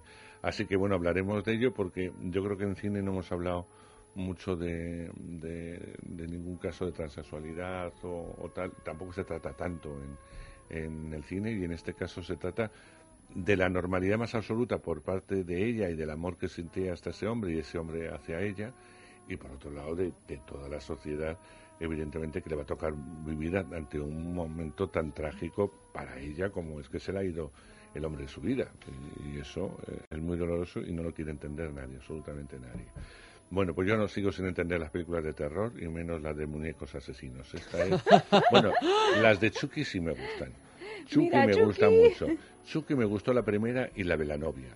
De hecho, estuve como loco buscando la muñeca de Chucky durante mucho tiempo porque me Porque querías comprártela La muñeca. para tu colección. Sí, la muñeca de Chucky me vuelve loco, ¿sabes? Pero es que Es bueno, que, de verdad, la hay- eres una la- sorpresa La tras hay en otra, ¿eh? internet, soy muy friki en eso. Eh, la hay en internet, pero tiene unos precios. Eh, ¿Pero cuánto cuesta la muñeca Yo qué de sé, Chucky? de- delirante, era delirante. Porque yo la vi en Gijón un año y dije, bueno, pues luego paso. Y luego la tienda la cerraron y ya no la pude comprar, la muñeca. Pero de tipo, Chucky. ¿cuánto? O sea, ¿que ¿de qué No me acuerdo, la última que la miré era carísima, porque no hay muchos. Se hicieron una serie limitada. ¿Pero hablamos de miles de euros No, o de no, cientos no. de euros? No, pero gástame 400 o 500 euros en, en una O muñeca sea, de cientos de euros. En una muñeca de plástico, como que no. No, bueno, sí. pues, hombre, a mí me parece que Bueno, pero si te gusta, si todo pues venía te gusta y es muy respetable, pero 500 euros en la novia de Chucky. A mí me molesta mucho estas películas porque yo tengo eh, muñecas de porcelana, como bien sabéis las Claro, dos. claro, por y a mí me gustan las muñecas de porcelana. No les hagas ese agravio Y de no gastarte dan- 500 euros en una muñeca de plástico. Por eso. Y no me dan miedo eh, los muñecos de, de cerámica, que hay mucha gente que les tiene cierto pavor porque el cine siempre ha creado estos muñecos como objeto de terror.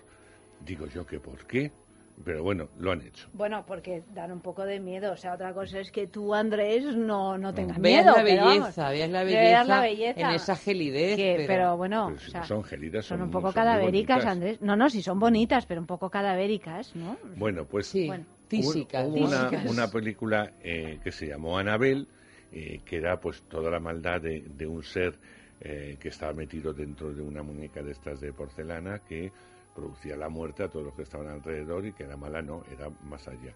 Bueno, pues ahora lo que han hecho es, ¿de dónde viene Anabel? Entonces ahí está, Anabel Creation, ¿no?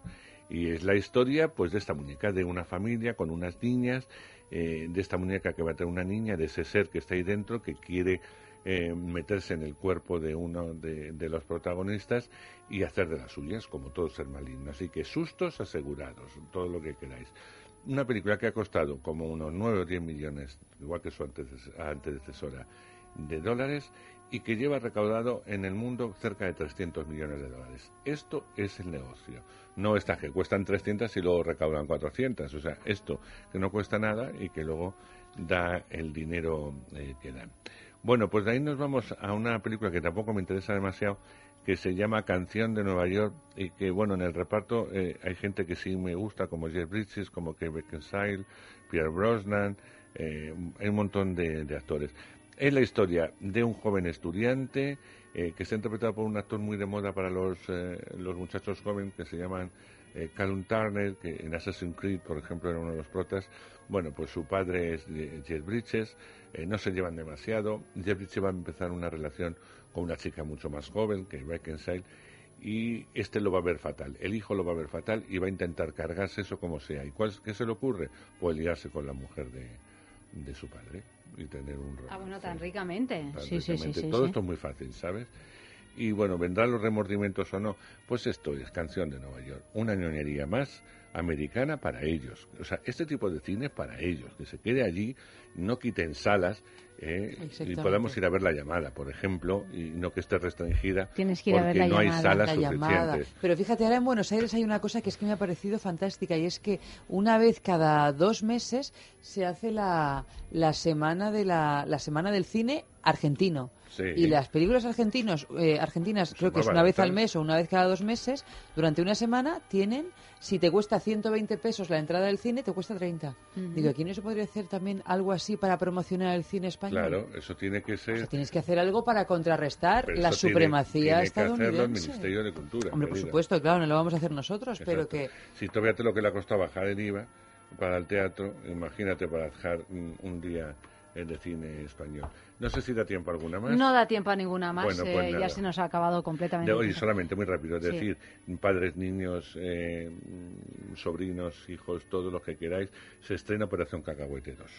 Así que ya sabéis que están las ardillas otra vez ahí. eh, ¿Te- te ha gustado? Preparadas. Sí, es que le gustan las igual que ardillas. Igual que la... No, no, estas son, no, no son las ardillas cantantes. Ah, estas no son las cantantes. Estas son otras, otras, Ah. otras que roban, Es que las eh, otras que se han acomodado porque viven en una tienda de chuches y ya no quieren cazar, eh, ya no quieren ir a la búsqueda de sus avellanas. Solo quieren comer chuches. Entonces esa es la primera, pero ya en la segunda eh, la tienda de chuches desaparece y hay que buscarse el, con- el, eh, El la sustento. comida. Bueno, pues ya os la contaré. Pero bueno, que para los niños está muy bien. Bueno, Andrés, muchísimas semana que gracias. viene Ma- La semana que viene más, claro. Claro que sí. ¿De qué hablaremos la semana que viene? Ah, de la mujer fantástica. Yo no sé, no me sí, escucha. No, yo soy como Eva, Dori. me voy no, muy traumatizado no, todos los no, jueves. no. No te lo tomes como algo eh, personal. No, Eva eh, ya lo ha asumido como una característica de mi confusa personalidad. Buenas noches, Andrés. Adiós. Buenas noches, Buenas Eva. Ha realizado el programa Malio Varela y a todos vosotros ya sabéis que mañana no, pero el lunes sí, a partir de las doce y media de la noche, más sexo aquí mismo en Es Radio.